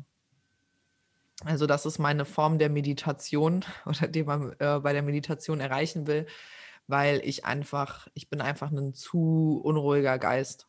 Also ist einfach so. Und auch so, ich meine Sachen wie Yin-Yoga und wie gesagt Meditation und so, mir tut es alles gut, aber nur begrenzt. Also es funktioniert nur begrenzt bei mir und ich habe halt echt gemerkt, dass das, was für andere dieses nur Sein im, im Sinne vom Sitzen zum Beispiel ist oder im Liegen, ähm, kann ich am besten in der Bewegung. Hm. Und das funktioniert tatsächlich bei mir bisher nur beim Thai-Boxen. Und deswegen liebe ich das auch so sehr. Weil ich bin danach, boah, das ist, das ist einfach geil. Das ist einfach geil. Ich einfach mal so eine Stunde, anderthalb Stunden nichts gedacht habe, einfach nur reagiert habe. Und das ist, das ist einfach göttlich. Ja, du kriegst halt schnell auf die Mütze, wenn du dann nicht aufpasst. Ich finde das voll interessant, Mann. Und äh, weil du, wenn du diesen Zustand kriegst, dieser mentalen Freiheit da und dieser Reinigung, obwohl du, äh, und du machst das halt aktiv beim Thai-Boxen und verbrennst damit noch Kalorien, Mann. Und im Gegensatz sitze ich da und versuche diesen Zustand zu erreichen und sitze halt einfach nur da. Ist, hast du vorher das nie gehabt, also vor diesem Thai-Boxen, dass du halt chillst jetzt, sag ich mal, in deinem Kopf? Das wirklich vor einem Jahr hast du erst angefangen damit, gell? Dass du das ja. dann irgendwie kriegst? Nee, m -m, gar nicht. Also ich habe ähm, immer in meiner äh, Wettkampfvorbereitung, ähm, warte, jetzt soll ich mal überlegen, 2019 habe ich ja angefangen, also Mitte 2019 habe ich mit meiner Mama angefangen mit äh, Yin-Yoga. Und das ist ja eine sehr, sehr ruhige Art des, ach so, du warst ja mit. Ja, stimmt, du warst ja mit. Ach, stimmt, fällt mir gerade ein. Und das finde ich geil. Also das finde ich nach wie vor auch echt geil. Und ähm, da konnte ich schon ziemlich gut abschalten, muss ich schon sagen. War aber auch immer so ein bisschen tagesformabhängig. Aber ähm, grundsätzlich sonst nicht, ne. Und das ist halt, das ist super ermüdend irgendwann. Das ist super ermüdend, wenn du eben einfach 200 Sachen äh, gleichzeitig im Kopf hast, ist es irgendwann total ermüdend. Und ähm, deswegen ist so, dieses morgens 20 Minuten spazieren gehen und einfach mal an nichts denken. Einmal das ist so meins. Und wie gesagt, halt seit letztem Jahr, deswegen, das ist einer der Hauptgründe, warum ich Thai-Boxen einfach super für mich entdeckt habe. Also eigentlich spiegelt das alles wieder, was ich nicht kann. Also was ich wirklich nicht kann. Und das sind Sachen wie, wie gesagt, Schnelligkeit, Reaktion, Ausdauer, das sind alles nicht meine Steckenpferde so. Und doch bin ich, glaube ziemlich gut da drin für eine Anfängerin. Und ähm, alles, was ich mag, was ich nicht kann, spiegelt eigentlich dieser Sport wieder. Und äh, trotzdem ist es das Einzige, was mich äh, kopftechnisch abschalten lässt. Und das hat mich total fasziniert. Ja, ich denke, wenn du in einer Sache gut bist, dann kannst du auch schnell gut in anderen Sachen werden. Vielleicht nicht perfekt, man hat immer irgendwo ein Talent, aber man kann schnell gut werden. Was ich aber ähm, wirklich liebe an deiner Arbeit, mit den, äh, also deine Arbeit als Coach ist, dass du den ganzen Athleten wirklich auch, also dass du ganz oben den Fokus hinsetzt, dass die Mädels primär ja verstehen, dass man das auch gesund machen kann und nicht in der Extreme. Und vor allem im jetzt Thema Essstörung so, man, da haben wir schon vor zwei Jahren drüber gesprochen, weil ich das so wichtig finde. Du wirst in diesem Sport halt wirklich nur dahingehend getrieben, dass du dich objektiv vergleichst mit Leuten. Und das fängt ja schon damit an, dass du bei Instagram immer links und rechts guckst, oh, sehe ich jetzt genauso gut aus und da wirst du schon wahnwitzig. Was ist es, dass du deinen ähm, Athleten versuchst mitzugeben, um sie zu überzeugen, dass das nicht so krass sein muss und da, dass man nicht in so eine Essstörung reinrutscht? Ähm, also ich ich nehme tatsächlich ja nur ganz wenige Athletinnen an. Und das hat mehrere Gründe. Einmal, weil ich einfach mein Team klein halten will, weil ich mich um alle kümmern möchte. Und das hat auch den Grund, weil ich der festen Überzeugung bin, dass die meisten mit einem falschen Grund in so einen Athletendasein gehen wollen. Also, dass die meisten das halt aus einem emotionalen Grund heraus machen, dass sie sagen, hey, ich will einmal so geil aussehen oder keine Ahnung was dass das einfach für viele ein Beweggrund ist. Aber ich bin der Meinung, dass der einzige oder die einzigen Gründe, Wettkampfathlet zu sein, sein sollten, ähm, ich will sehen, wo meine Grenzen sind, ich will über meine Grenzen hinausgehen und ich sehe das irgendwie aus einer sportlichen Sicht. Und das ist halt das, was ich eben auch schon meinte. Optik ist natürlich immer ein sehr emotional behaftetes Thema, also deine eigene Optik. Und das versuche ich aber immer den Mädels so ein bisschen auszureden, dass der Sport, den wir da machen, kein emotional behaftetes Thema sein sollte, weißt du, wie ich das meine, sondern eher so, mh, hm, du hast jetzt einen fünften Platz gemacht und nicht einen ersten, weil du eben nicht besser oder schneller gesprintet bist als der andere. Mhm. Aber nicht, weil du weniger wert bist. Weißt du, wie ich das meine? Also ein Sprinter wird ja auch nach seiner Leistung bewertet und nicht, also, und das macht ihn ja nicht in seiner, in seiner Person, in seinem Menschsein irgendwie aus. Mhm. Und so ist es halt beim Wettkampfsport auch, nur weil du ähm, optisch schlechter bist, und ich sage das jetzt ne, bewusst aus einfach sportlicher Sicht gesehen, heißt das halt nicht, dass du hässlicher bist. Also das ist ja so meistens diese, diese Verbindung, die dann gezogen wird, die einfach falsch ist. Und die dann auch einfach zu einer Essstörung führen kann, wenn man dann sagt, okay, ich ähm, weiß ich nicht, ich bin jetzt shredded AF, wie man so schön sagt, und bekomme jetzt brutal viel Aufmerksamkeit. Das ist natürlich Fakt. Und ähm, dann passiert es halt schnell, okay, jetzt nehme ich zu, jetzt kriege ich nicht mehr so viel Aufmerksamkeit. Und was, was macht der Mensch, der immer, immer auf der Suche nach Liebe und Aufmerksamkeit ist? Der denkt wieder, oh, okay, stimmt, als ich ja so und so aussah, habe ich ja mehr Liebe und Aufmerksamkeit bekommen. Und ähm, so, so passieren halt sehr, sehr schnell Essstörungen, ne? dass man versucht, diesen Zustand irgendwie dauerhaft aufrechtzuerhalten. Und, und deswegen versuche ich halt da meinen Mädels irgendwie mitzuteilen, dass Aufmerksamkeit und Liebe aus einem anderen Ursprung herauswachsen sollten und halt nicht aus der, aus der Optik oder aus der Leistung heraus. Ne? Also würdest du sagen, du versuchst auf der einen Seite den Mädels zu erklären, mach's nicht für die Instagram-Bilder, mach's für dich selbst, zeig ja. dir selbst, was du für ein starker, persönlicher Mensch bist, indem du das schaffst, einfach diese ganze Geschichte. Und verstehe, dass du so auch ein wertvoller Mensch bist. Egal, ja, wie genau. viel Körperfettanteil du hast. Ja, ja, ist so. Ja, das ist es einfach. Ne? Also ähm, auch das ist halt, weil, das, und das liebe ich halt an diesem Job, dass ich mit so vielen unterschiedlichen Persönlichkeiten natürlich auch zu tun habe. Also man, es gibt nicht immer nur Denkensmuster X, was auf jeden irgendwie gleichermaßen anwendbar ist. Und ähm, es ist schon allein bei diesem Schritt, ähm, keine Ahnung, jemand hatte mal eine schlechte Woche und hat nichts abgenommen. So, das heißt aber nicht, dass du schlecht bist, also du als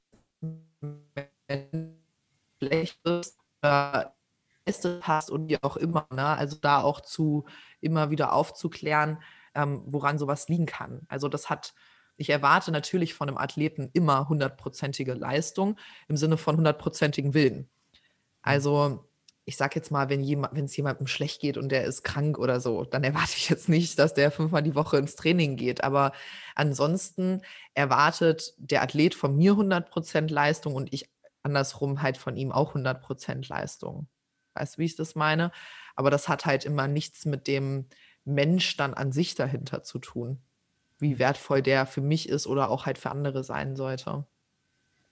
Fällt dir das eigentlich schwer mit, ähm, mit so vielen Menschen, also in Anführungszeichen so vielen Menschen oder so vielen Vibes, dann über den Tag hinaus zu arbeiten und dir ein bestimmtes Ziel zu bringen, weil jeder natürlich auch andere Hintergründe hat und andere Sachen ihn reizen können und so weiter. Oder kannst du das gut? Ich meine, du selektierst natürlich stark, wen du natürlich in dein Team lässt, aber ich von mir weiß, dass ich sowas nicht könnte, weil ich ungern mit Menschen so in so ein Team arbeite. Ja, ja, ich weiß ganz genau, was du, ich weiß ganz genau, was du meinst, weil zum Beispiel Yannick auch immer zu mir sagt, ey, ich könnte das nicht ich könnte das nicht. Ne? Und meine Mama, die ist da ziemlich ähnlich wie, wie ich. Und äh, ihr Freund sagt auch immer, boah, ich weiß nicht, wie du das kannst. Ich weiß nicht, wie du dir den ganzen Tag auch die Geschichten anhören kannst. Ne? Also ich weiß ja jetzt, egal ob Athleten oder Kunden, ich weiß ja Dinge von denen, die wissen wahrscheinlich nicht mal ihre besten Freunde. Mhm. Und ähm, das ist natürlich auch sehr viel emotionaler Ballast, den man selbst auch irgendwo mitträgt. Ne? Also wie gesagt, ich selektiere halt schon sehr viel oder auch wenn ich merke, boah, ich bin coache jemanden, der mich mehr zur Weißglut bringt oder mir schlechte, also so schlechte Stimmung mache, dann sage ich das der Person auch und sage so, hey, so bei aller Liebe, aber das bringt weder dich noch mich halt hier irgendwie weiter. Also ich hatte echt schon auch Leute, ich meine, man erlebt alles, ne? wenn, man, wenn man so viel mit Menschen zusammenarbeitet. Aber ich hatte auch schon Leute, die mich beleidigt haben und keine Ahnung was, also völlig grundlos.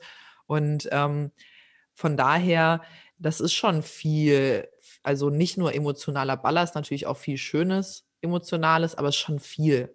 Es ist schon manchmal viel. Und an manchen Tagen denke ich mir auch so, oh, ich will das alles gar nicht wissen. So behalte es einfach so, ne? Also manchmal will ich schon in meiner Bubble sein und will einfach nichts hören, nichts sehen, so, aber mhm.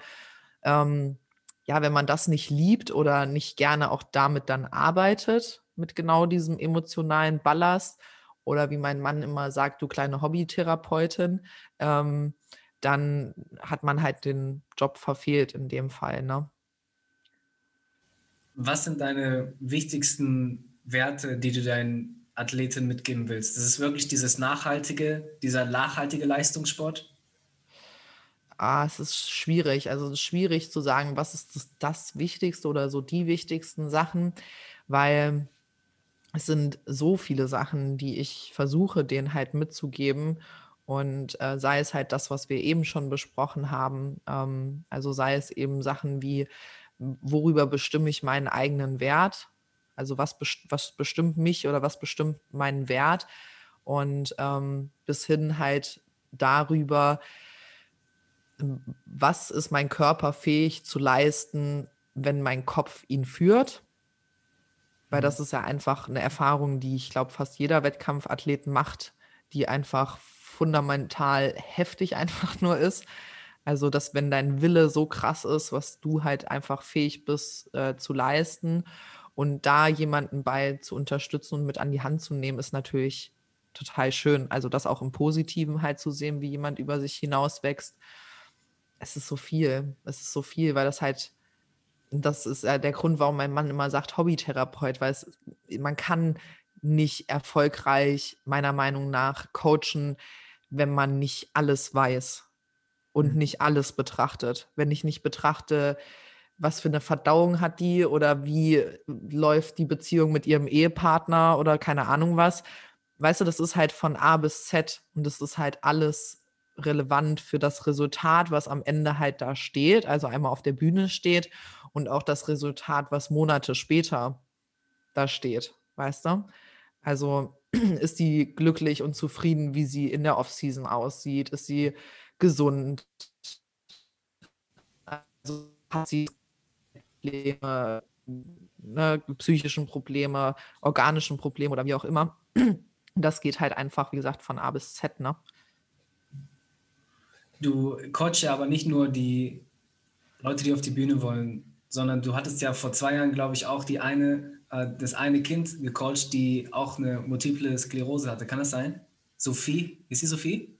Nee, ich habe ähm, hab inzwischen seit, oh, ich glaube, drei Jahren habe ich ein Mädchen, die Paula. Paula, die Paula ja, genau. ja, die Paula meinst du, mein kleiner Sonnenschein. Ja, seit drei Jahren habe ich die jetzt inzwischen und ähm, die Paula hat einen Wasserkopf und äh, genau, also das ist eigentlich, ich sag mal, das die primäre Behinderung und äh, hat eine Skoliose hat die genau und deswegen arbeiten wir im Prinzip zusammen hat aber auch noch x andere Baustellen, keine Speiseröhre, ein kürzeres Bein durch eine Thrombose und ja, x, x Sachen auf jeden Fall. Und ähm, ja, ich coache halt eher hauptsächlich online, also im Sinne von Ernährungstrainingsplänen und halt so mäßig WhatsApp-Betreuung und sowas und halt meine Athleten. Aber ich habe noch, Gott, ich, das hört sich, glaube für Außenstehende voll schlimm an, wenn ich hier alles aufzähle, was ich den ganzen Tag so treibe. Aber ich habe ähm, noch ein paar besondere Fälle im Personal Training halt, ne? Aber das sind dann halt wirklich eher wirklich so richtig Herzensangelegenheiten, also einfach so richtig krasse Schicksalsschläge, wie jetzt zum Beispiel im Fall von meiner Paula. Aber das sind im Moment nur drei Stück, mhm. die ich mhm. dann halt wirklich persönlich, persönlich, persönlich betreue. Wieso ist das eigentlich immer noch ein Thema mit der Sklerose? Du hast das.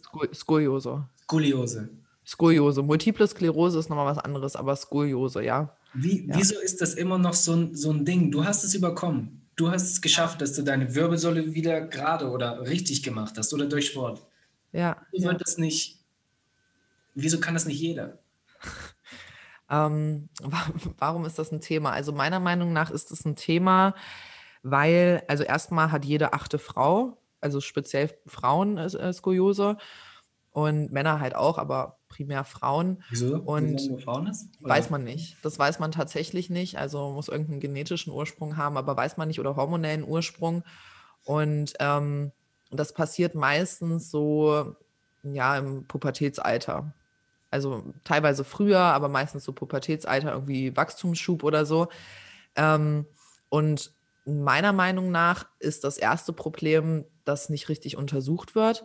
Also man kennt das ja bei kleinen Kindern, gibt es ja immer so U1, U2, U3, U4, keine Ahnung, ich weiß nicht, bis wann die gehen. Also diese klassischen Untersuchungen, kann das Kind richtig sehen, kann das ein Dreieck malen und sowas halt. Und das hört ja irgendwann auf.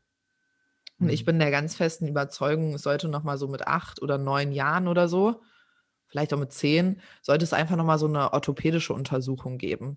Also zu gucken, hat das Kind O-Beine, X-Beine, ein Beckenschiefstand, eine Skoliose, also alle so orthopädischen Sachen mal abzuchecken, weil in dem Alter hat sich sowas meistens schon ausgeprägt, wenn sowas halt kommt. Aber in dem Alter kann man halt noch richtig gut was gegen machen, weil die Kinder halt noch wachsen und dann mhm. kannst du eben im Wachstumsschub kannst du halt einfach immer am besten gegen sowas was machen. Das ist halt bei der Skoliose auch so. Und bei mir wurde das diagnostiziert, da war ich 13 und äh, auch viel zu spät, obwohl ich schon mit acht mit Rückenschmerzen beim Arzt war. Und ähm, deswegen konnte man so semi viel über passive Sachen halt machen. Und ich habe es dann halt, ich sage jetzt mal, auf den härteren Weg über Krafttraining gemacht. Ähm, das kann jeder machen, theoretisch. Und ich könnte da sicherlich auch, ich sag mal, 80 Prozent der Leute helfen, die Skoliose haben. Aber wer will das? Das ist halt immer die Frage wie viele Leute wissen, äh, ich habe Herzprobleme, weil ich Übergewicht habe. Wie viele Leute nehmen dann tatsächlich ab? Und so ist es bei der Skoliose auch, so ist es bei X-Bein, so ist es bei O-Bein, so ist es bei Hüftproblemen, bei Diabetes. Wie viele Leute wissen, dass sie Diabetes haben, einfach weil sie, sorry, zu dick sind? Das ist einfach ein Fakt so. Und das ist ja auch, der Arzt sagt dir das auch, du hast Herzprobleme, du hast einen unglaublich hohen Cholesterinwert, einfach weil du scheiße isst so. Aber wer ändert halt dann wirklich was? Das ist halt. Das ja, das ist, das ist halt immer die Frage, ne? Du kannst gegen so viele Dinge äh, so viel machen, so viel machen. Du kannst was gegen Räume machen, kannst so schlechte machen. Also es ist ja von ähm, wo du einfach mit Sport oder auch der richtigen Ernährung ein super großes Wirkungspotenzial hast. Aber wer will es dann wirklich? Das ist so, wie wenn du halt einem Raucher immer sagst, hey, Rauchen ist scheiße. So, der weiß das, aber der will es halt nicht ändern. Ne? Mhm. Und ähm, das ist so ein bisschen das Schwierige, dass viele ähm, die Arbeit irgendwie nicht investieren müssen, wollen oder einfach halt auch die Geduld nicht, keine Ahnung, mitbringen. Und dann denke ich mir halt, ey, ich hatte jetzt hier wirklich eine, krass, das war ähm, zwischen dem ersten und zweiten Lockdown im Sommer. Also späte Frühjahr, Sommer, irgendwie Juni oder so hatte ich die hier und ich habe selten so einen Fall von Skoliose gesehen. Also wirklich selten so einen schlimmen Fall von Skoliose gesehen und die war Anfang 40. Und ich habe ihr gesagt, boah, das ist echt heavy so, aber wir können alles versuchen, ne, was geht. Und die war dreimal hier. Ich habe ja dann auch einen Trainingsplan für zu Hause geschrieben und so. Und ähm, die hat nach den dreimal gesagt, mir geht so gut, ich kann endlich wieder atmen. Also weil wenn die Wirbelsäule halt dann irgendwie, ne, keinen Platz mehr für die Lunge und so. Und ähm, der ging es richtig gut und dann kam die nie wieder. Dann habe ich nie wieder was von der gehört. What? Und die hat jeden Tag zwei, drei Ibu 600er vorher ge gefressen, richtig. Ne? Und dann denke ich mir halt immer so, ich, ich kann ja helfen, aber ich laufe niemandem halt hinterher. Ne? Entweder man möchte das selbst, man möchte selbst was halt daran ändern oder nicht. Und ähm, die meisten wollen dann halt erst wirklich was machen oder sich wirklich mit Dingen auseinandersetzen, die halt einfach nicht schön sind. Die einfach niemand will hören, so du musst abspecken. So niemand mhm. will sich damit einfach dann wirklich auseinandersetzen oder viele nicht. Und ähm, ja, das Kind muss dann meistens erst richtig in Brunnen gefallen sein. Also man muss dann erst einen Herzinfarkt haben oder keine Ahnung was, damit man wirklich was tut. Und selbst das reicht ja manchmal nicht. Und ähm, bei meiner Paula zum Beispiel, da ist natürlich auch die Eltern noch ein großer treiben, treibende Quelle einfach. Und ähm, die zum Beispiel, als sie geboren wurde in der Spezialklinik, es war schon immer vorher klar, auch schon vor der Geburt, dass sie halt eine Behinderung haben wird. Und äh, da hat der Arzt gesagt, ja, also das Kind, das wird nie, wenn es überhaupt krabbeln kann, aber laufen, das kann nie laufen. Und reden kann die auch nicht. Also das war so die Diagnose, nach Paulas Geburt. Und ähm, man sieht ihr das schon an, also dass sie halt die Behinderung einfach hat. Aber wenn du mit ihr sprichst, das Mädchen ist so intelligent, ne? Ich glaube, 10 Prozent von ihrem Gehirn funktionieren noch nur. Und ähm, ich sage immer zu ihr, Paula, was ist denn bei den anderen Leuten bei den 90 Prozent? Ist da nur Scheiße drin oder was? Sage ich immer zu ihr. Ne? Und dann sagt sie immer, ja, ich weiß auch nicht, was die anderen mit ihrem ganzen Gehirn anfangen. So, die ist so süß, ne? Und die ist hoch, wirklich hochintelligent, ne? Also dafür, dass sie so eine krasse Behinderung in so vielen Bereichen hat. Die geht ganz normal zur Schule. Also die Eltern haben sich halt dafür eingesetzt, die ist jetzt in der fünften Klasse. Und ähm, die ist so krass faszinierend einfach. So krass faszinierend. Und die hatte eine Skoliose von, boah, lass mich nicht lügen, 68 Grad. Ich glaube 68 Grad. Also wenn du dir eine gerade Wirbelsäule von vorne vorstellst, dann ist an einer Stelle ein Schlenker von 68 Grad. Okay. Bei der ist das in der Lendenwirbelsäule, heißt das geht so und dann macht das einfach, wow. weißt du, so, so ein Schlenker. Also das ist schon 68 Grad sind schon echt viel. Und ähm, die hat halt auch so ein Korsett, ne, was sie trägt. Und da hat ihr halt mit acht oder neun, hat dann der Kinderorthopäde gesagt, ja, es muss definitiv die ganze Wirbelsäule versteift werden, ne? Also Stäbe halt links und rechts neben die Wirbelsäule. Der wollte die Wirbelsäule aufschneiden und damit die, der wollte zwei Stäbe da reinstecken, damit die aufrecht ja, läuft oder was? Genau. Und so war das bei mir ja auch. Das wollten die bei mir auch machen, als ich 13 war. Weil das ist ja wieder so, ähm, naja, wir haben ein Problem, die Wirbelsäule ist schief, also was machen wir? Wir machen sie gerade. So. Aber dass das ja nicht die Lösung des Problems am Ende des Tages ist, weil du bist ja dann steif. Ne? Also du das kannst ja, ja. Völlig behindert. Das ist ja wie ja. ein Diabetiker, dem Bypass gelegt wird. Quasi eine neue Arterie, damit das Blut wieder ja. sauber durchfließen kann. Ja. Du gehst zum Arzt, der sieht das okay, du könntest zwar Sport machen und gesund essen, aber hier nimm die zwei Stäbe. ja, genau. Und das ist es halt. Ne? Und so funktioniert aber unser, unser Gesundheitssystem. Ne? Also wir haben eine Lösung von einem, eine vermeintliche Lösung von einem Problem, aber dass das einfach die, der Ursprung wo ganz anders liegt ja. oder man es einfach auf eine natürliche Art lösen könnte, äh, wird dann halt nicht schon eingeschränkt ihrem Wasserkopf halt, das wollen wir, das wollen wir einfach nicht, ne? Weil du kannst dann nicht mal deine Schuhe richtig anziehen, weil du bist ja einfach wie ein Stock oben, ne? Du kannst dich ja nicht mehr rund machen und so. Und ähm, Deswegen sind die dann zu mir gekommen und ähm, ab 35 Grad musst du nicht mehr operiert werden. Na, also von 68 auf 35. Und da habe ich gesagt, pff, also ja, wir machen jetzt einfach mal das, was wir machen. Und wir versuchen unser Bestes. Und eben, wie gesagt, sie ist ja noch nicht ausgewachsen mit Korsett und so weiter. Und dann gucken wir einfach mal. Ich sage so, mehr als versuchen. Sie kann sich ja auch noch mit 16, 17 operieren lassen, ist ja wurscht. Ja. Aber wir, wir versuchen jetzt erstmal.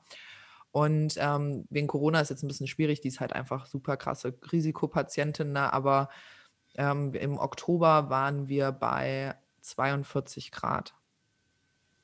Von wow. 68 auf 42 Grad. In zwei Jahren? In zwei Jahren. Und wow. das ist, das grenzt halt einfach an ein Weltwunder. Und ähm, so, dass der damalige Orthopäde, also wir haben tatsächlich, also wir, ja, ich bin da schon so ein Teil von der Crew so ungefähr, mhm. aber wir haben tatsächlich dann den Orthopäden irgendwann gewechselt und der hat dann, der hat die Röntgenbilder gesehen, so nach dem ersten, zweiten Mal, das war so nach einem halben Jahr, ne? Und hat gesagt so, nee, das kommt nicht von, von, von dem Sport und von den Übungen. Also der. die Leute so? Wieso? Was ist in der Ausbildung passiert? Also ich meine. Ja, ich, ich weiß es auch nicht. Also ich möchte das immer nicht über einen Kamm scheren. Es gibt auch viele gute Ärzte, ja. aber es gibt auch wirklich viele schlechte Ärzte. Und gerade so in dem Kinderbereich, auch wie der mit ihr halt geredet hat, ne? also eben als wäre sie behindert und dumm, so, und das ist sie halt einfach nicht. Und ähm, also einfach auf einer zwischenmenschlichen Ebene ganz furchtbar. Und das finde ich halt so traurig, weil ich immer sage, ich weiß, wie viel man machen kann. Ich weiß einfach, wie viel, viel, viel man machen kann. Und ich hatte in letzter Zeit auch, was das angeht, so viele schöne Erlebnisse, dass ich, keine Ahnung, über sechs Ecken mich jemand gefragt hat, mich jemand vor ein paar Wochen angerufen hat, hier, ich habe das und das Problem.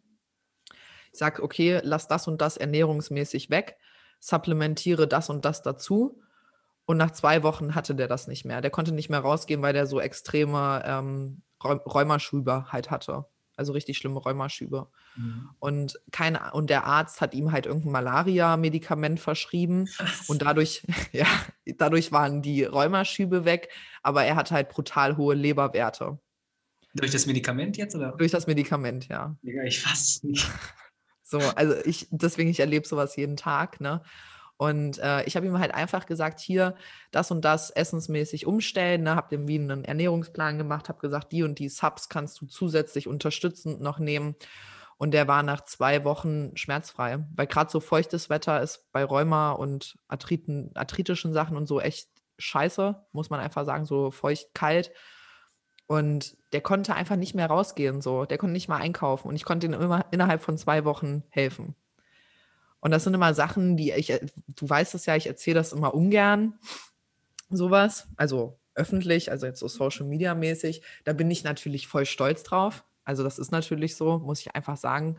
Ähm, aber ich sage immer, ähm, ich, mein Karma-Konto, ich sage ja immer mein Karma-Konto, ich fülle mein Karma-Konto jeden Tag auf, aber ich bin der Meinung, dass ich das nur langfristig und gut äh, auffüllen kann, wenn ich daraus keinen Nutzen ziehe.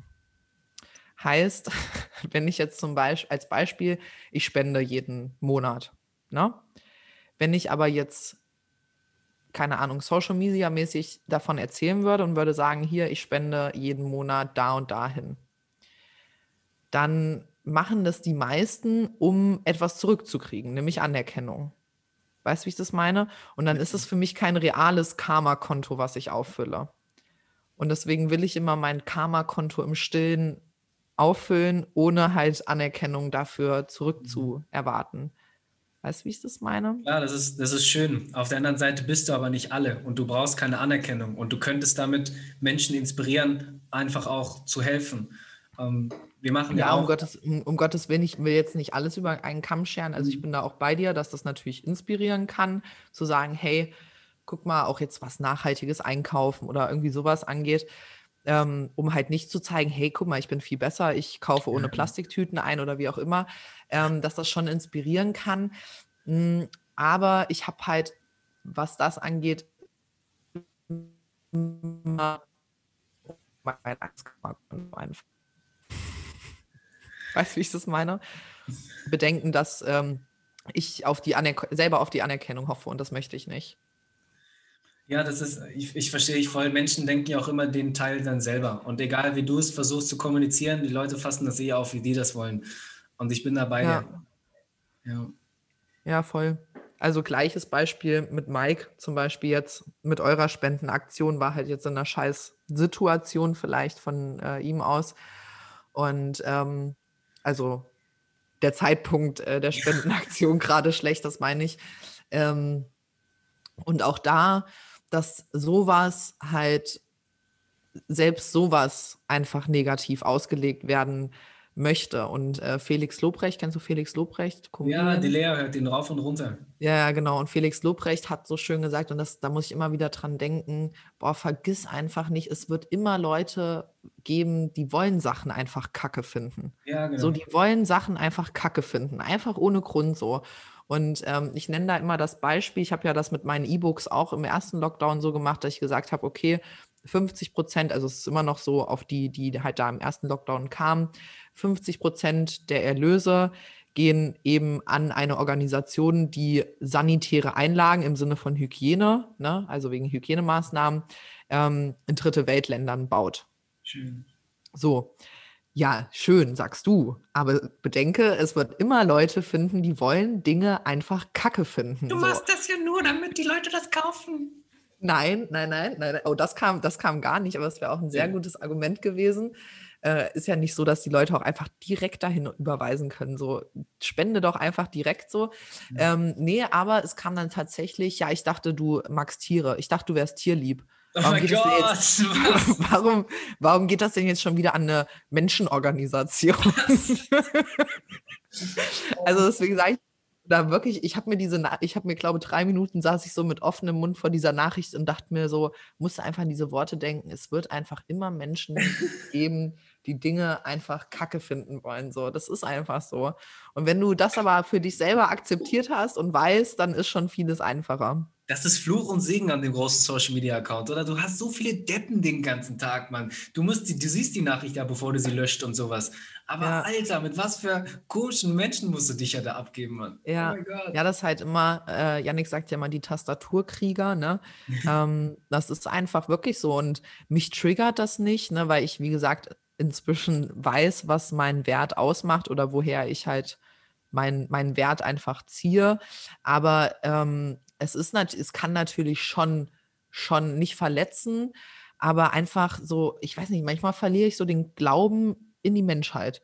Also weil ich mir dann manchmal, wenn ich Dinge lese, auch jetzt als die Aktion einfach mit Mike war, völlig jetzt egal, wer da irgendwie Schuld und keine Ahnung was hat und was für Hinter Hintergründe, das ist mir auch scheißegal, aber ich kann es nicht nachvollziehen, wie Menschen so widerliche Sachen schreiben können. Oder? Also ich kann es lässt mich einfach, das tut mir richtig weh, weil ich immer so denke, ey, gibt es so Menschen?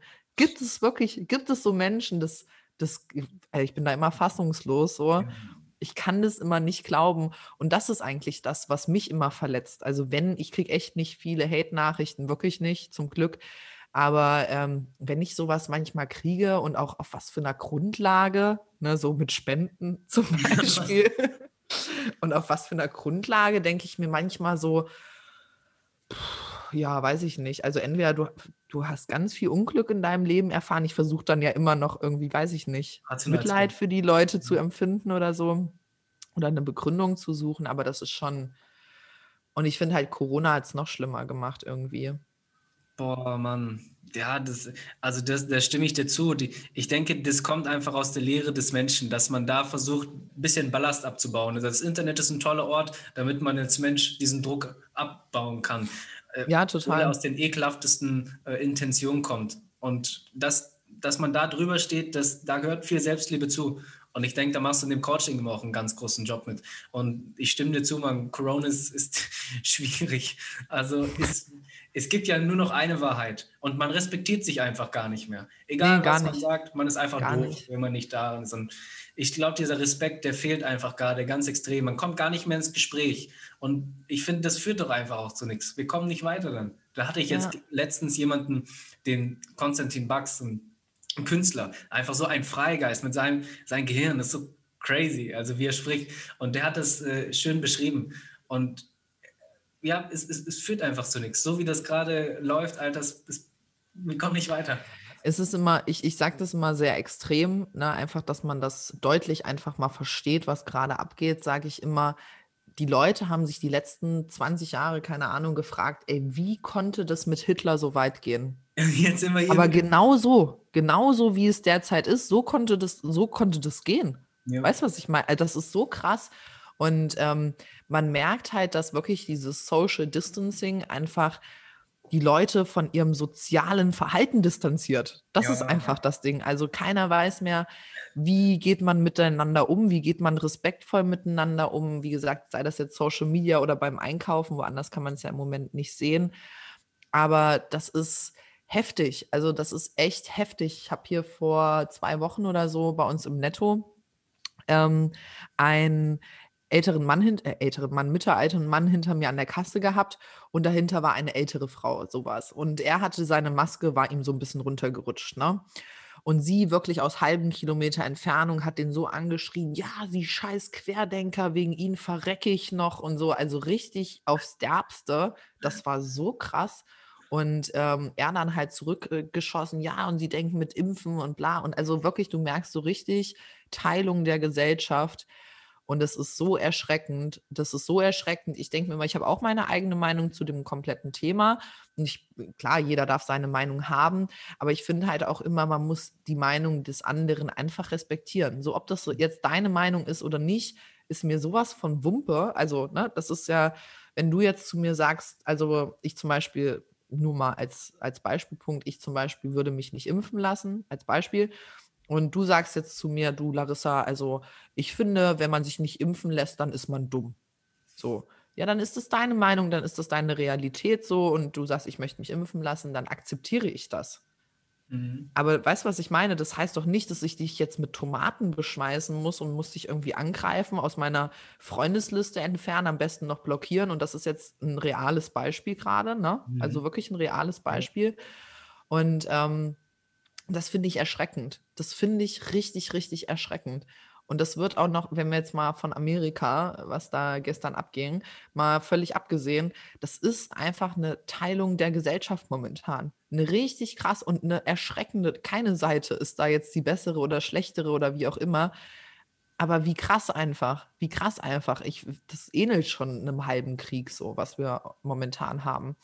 Und gerade halt in so einer Zeit, in der man eigentlich zusammenhalten sollte, also wo eben dieses Support denjenigen, der einfach gerade auch momentan nicht offen haben kann oder keine Ahnung was, also sich einfach gegenseitig zu unterstützen und zu gucken, wo kann ich helfen, wo kann ich vielleicht auch Hilfe annehmen oder so, dass eigentlich gerade so eine Zeit genau das Gegenteil bewirkt, finde ich mega erschreckend. True.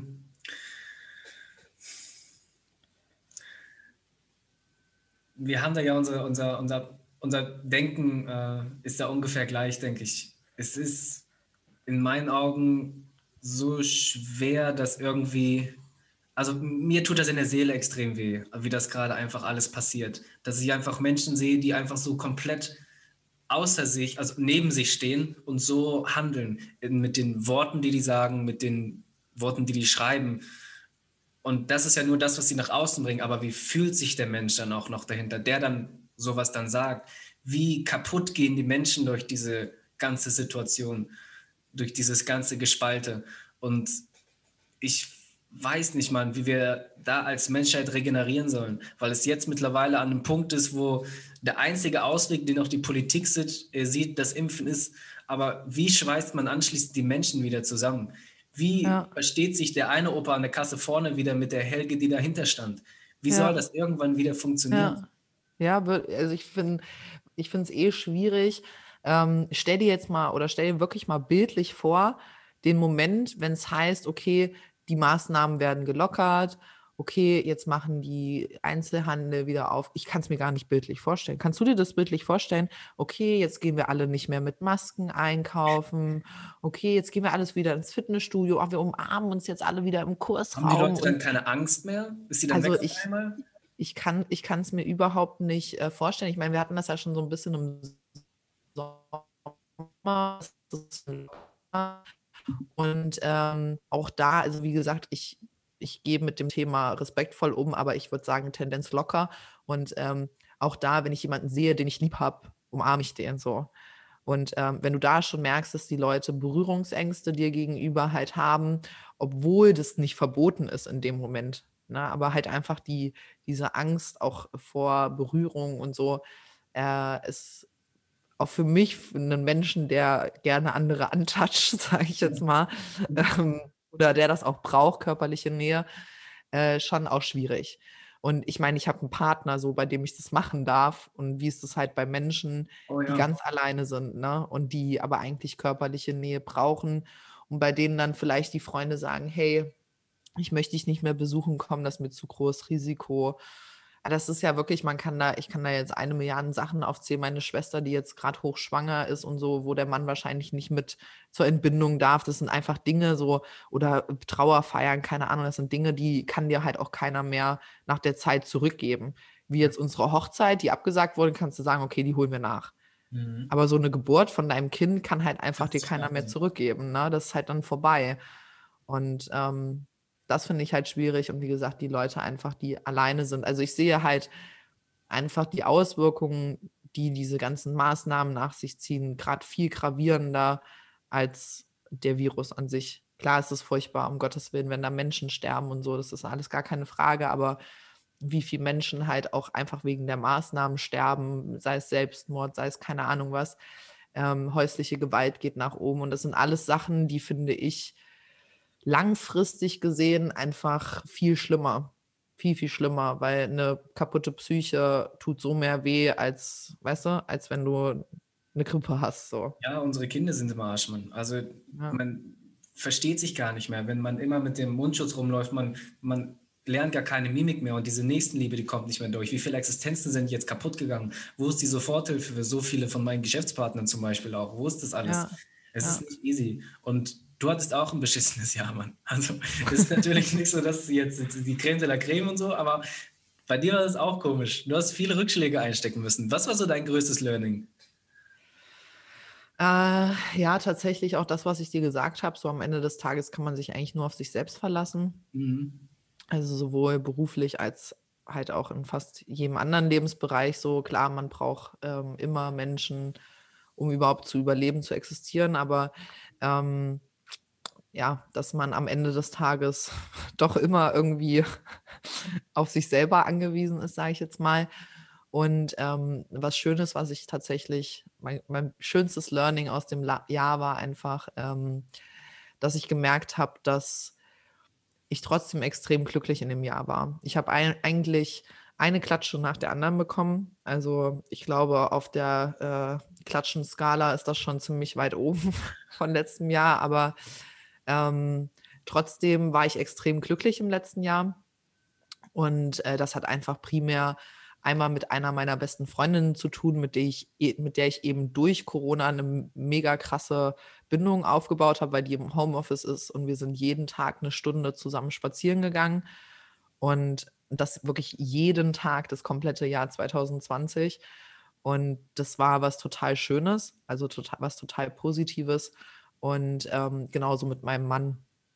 Also ich habe eigentlich, ich habe eigentlich gemerkt, dass um, ich sage jetzt mal, glücklich zu sein, jetzt mal von finanziell, keine Ahnung, Reisen oder sowas ab, abgesehen, ähm, dass mein persönliches Glück zu Hause sitzt. Ne? Also dass ich gar nicht, gar nicht mehr brauche als, als mein Mann zu Hause und dass ich mit dem Spaß habe, mit dem eine schöne Zeit haben kann. Und ähm, ich glaube, das ist auch ganz wichtig, weil gerade in einem Alltag, der sehr voll ist, wo du dich natürlich auch teilweise nicht, nicht so intensiv siehst, sage ich jetzt mal, ich glaube, das ist der beste Ausdruck dafür, oder wenig Zeit manchmal füreinander hast, ähm, ist so, ein, so eine Zeit vom Runterkommen, also war ja bei mir auch einfach gezwungenermaßen so, ähm, und so eine Zeit vom Neusortieren eigentlich total wertvoll, auch für eine Beziehung. Also andersrum, wie gesagt, häusliche Gewalt. Manche merken durch die Mehrzeit miteinander eben, dass sie nicht so gut miteinander klarkommen. Aber bei uns war es halt das Gegenteil. Ne? Ja, ich finde es nicht nur etwas Wichtiges, sondern das Wichtigste. Du kannst sehr viel Fundament aufbauen oder konntest sehr viel Fundament aufbauen im letzten Jahr. Was tust du, wenn man nicht wegkommst? Du hast jetzt viel Zeit, dein, dein Geschäft aufzubauen, hast vielleicht auch viel Zeit, jetzt mal das zu tun, was du wirklich immer mal tun wolltest, weil du jetzt gerade zu Hause sitzt. Du kannst die Beziehung intensivieren zu deinem Partner, zu deinen Freunden und vor allem auch zu dir selbst. Hast endlich mal Zeit, auch mal in dich zu gehen, zu horchen, was willst du eigentlich? Alles wird dir jetzt gerade genommen, in Anführungszeichen, alles. Dein Job wird ja. dir genommen. Bist ja. du eigentlich glücklich mit der Situation? Und äh, man hatte jetzt die Möglichkeit, mal in sich reinzuhorchen. Und ich wünsche mir, dass das viele gemacht haben weil es eben auch eine unglaubliche Chance dargestellt hat. Total, total. Also wie gesagt, Beispiel meine Mutter, ne, die eben gemerkt hat, so, hey, bei die arbeitet ja im Fitnessstudio, ne, und die dann eigentlich das erste Mal gemerkt hat, okay, wenn ich es nicht habe, also wenn ich nicht da bin, geht es mir viel besser. Mhm.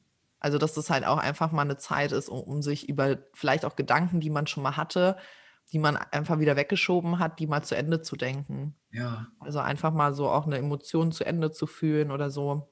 Das ähm, gibt der Raum manchmal her oder auch einfach, also inzwischen ist es so, ich brauche jetzt nicht mehr, ich bin froh, wenn ich irgendwie mal einkaufen gehen kann. Also meine eigenen vier Wände gehen mir schon manchmal echt auf den Keks so, weil alles von hier, Uni von hier, Arbeiten von hier, am besten Sport noch von hier.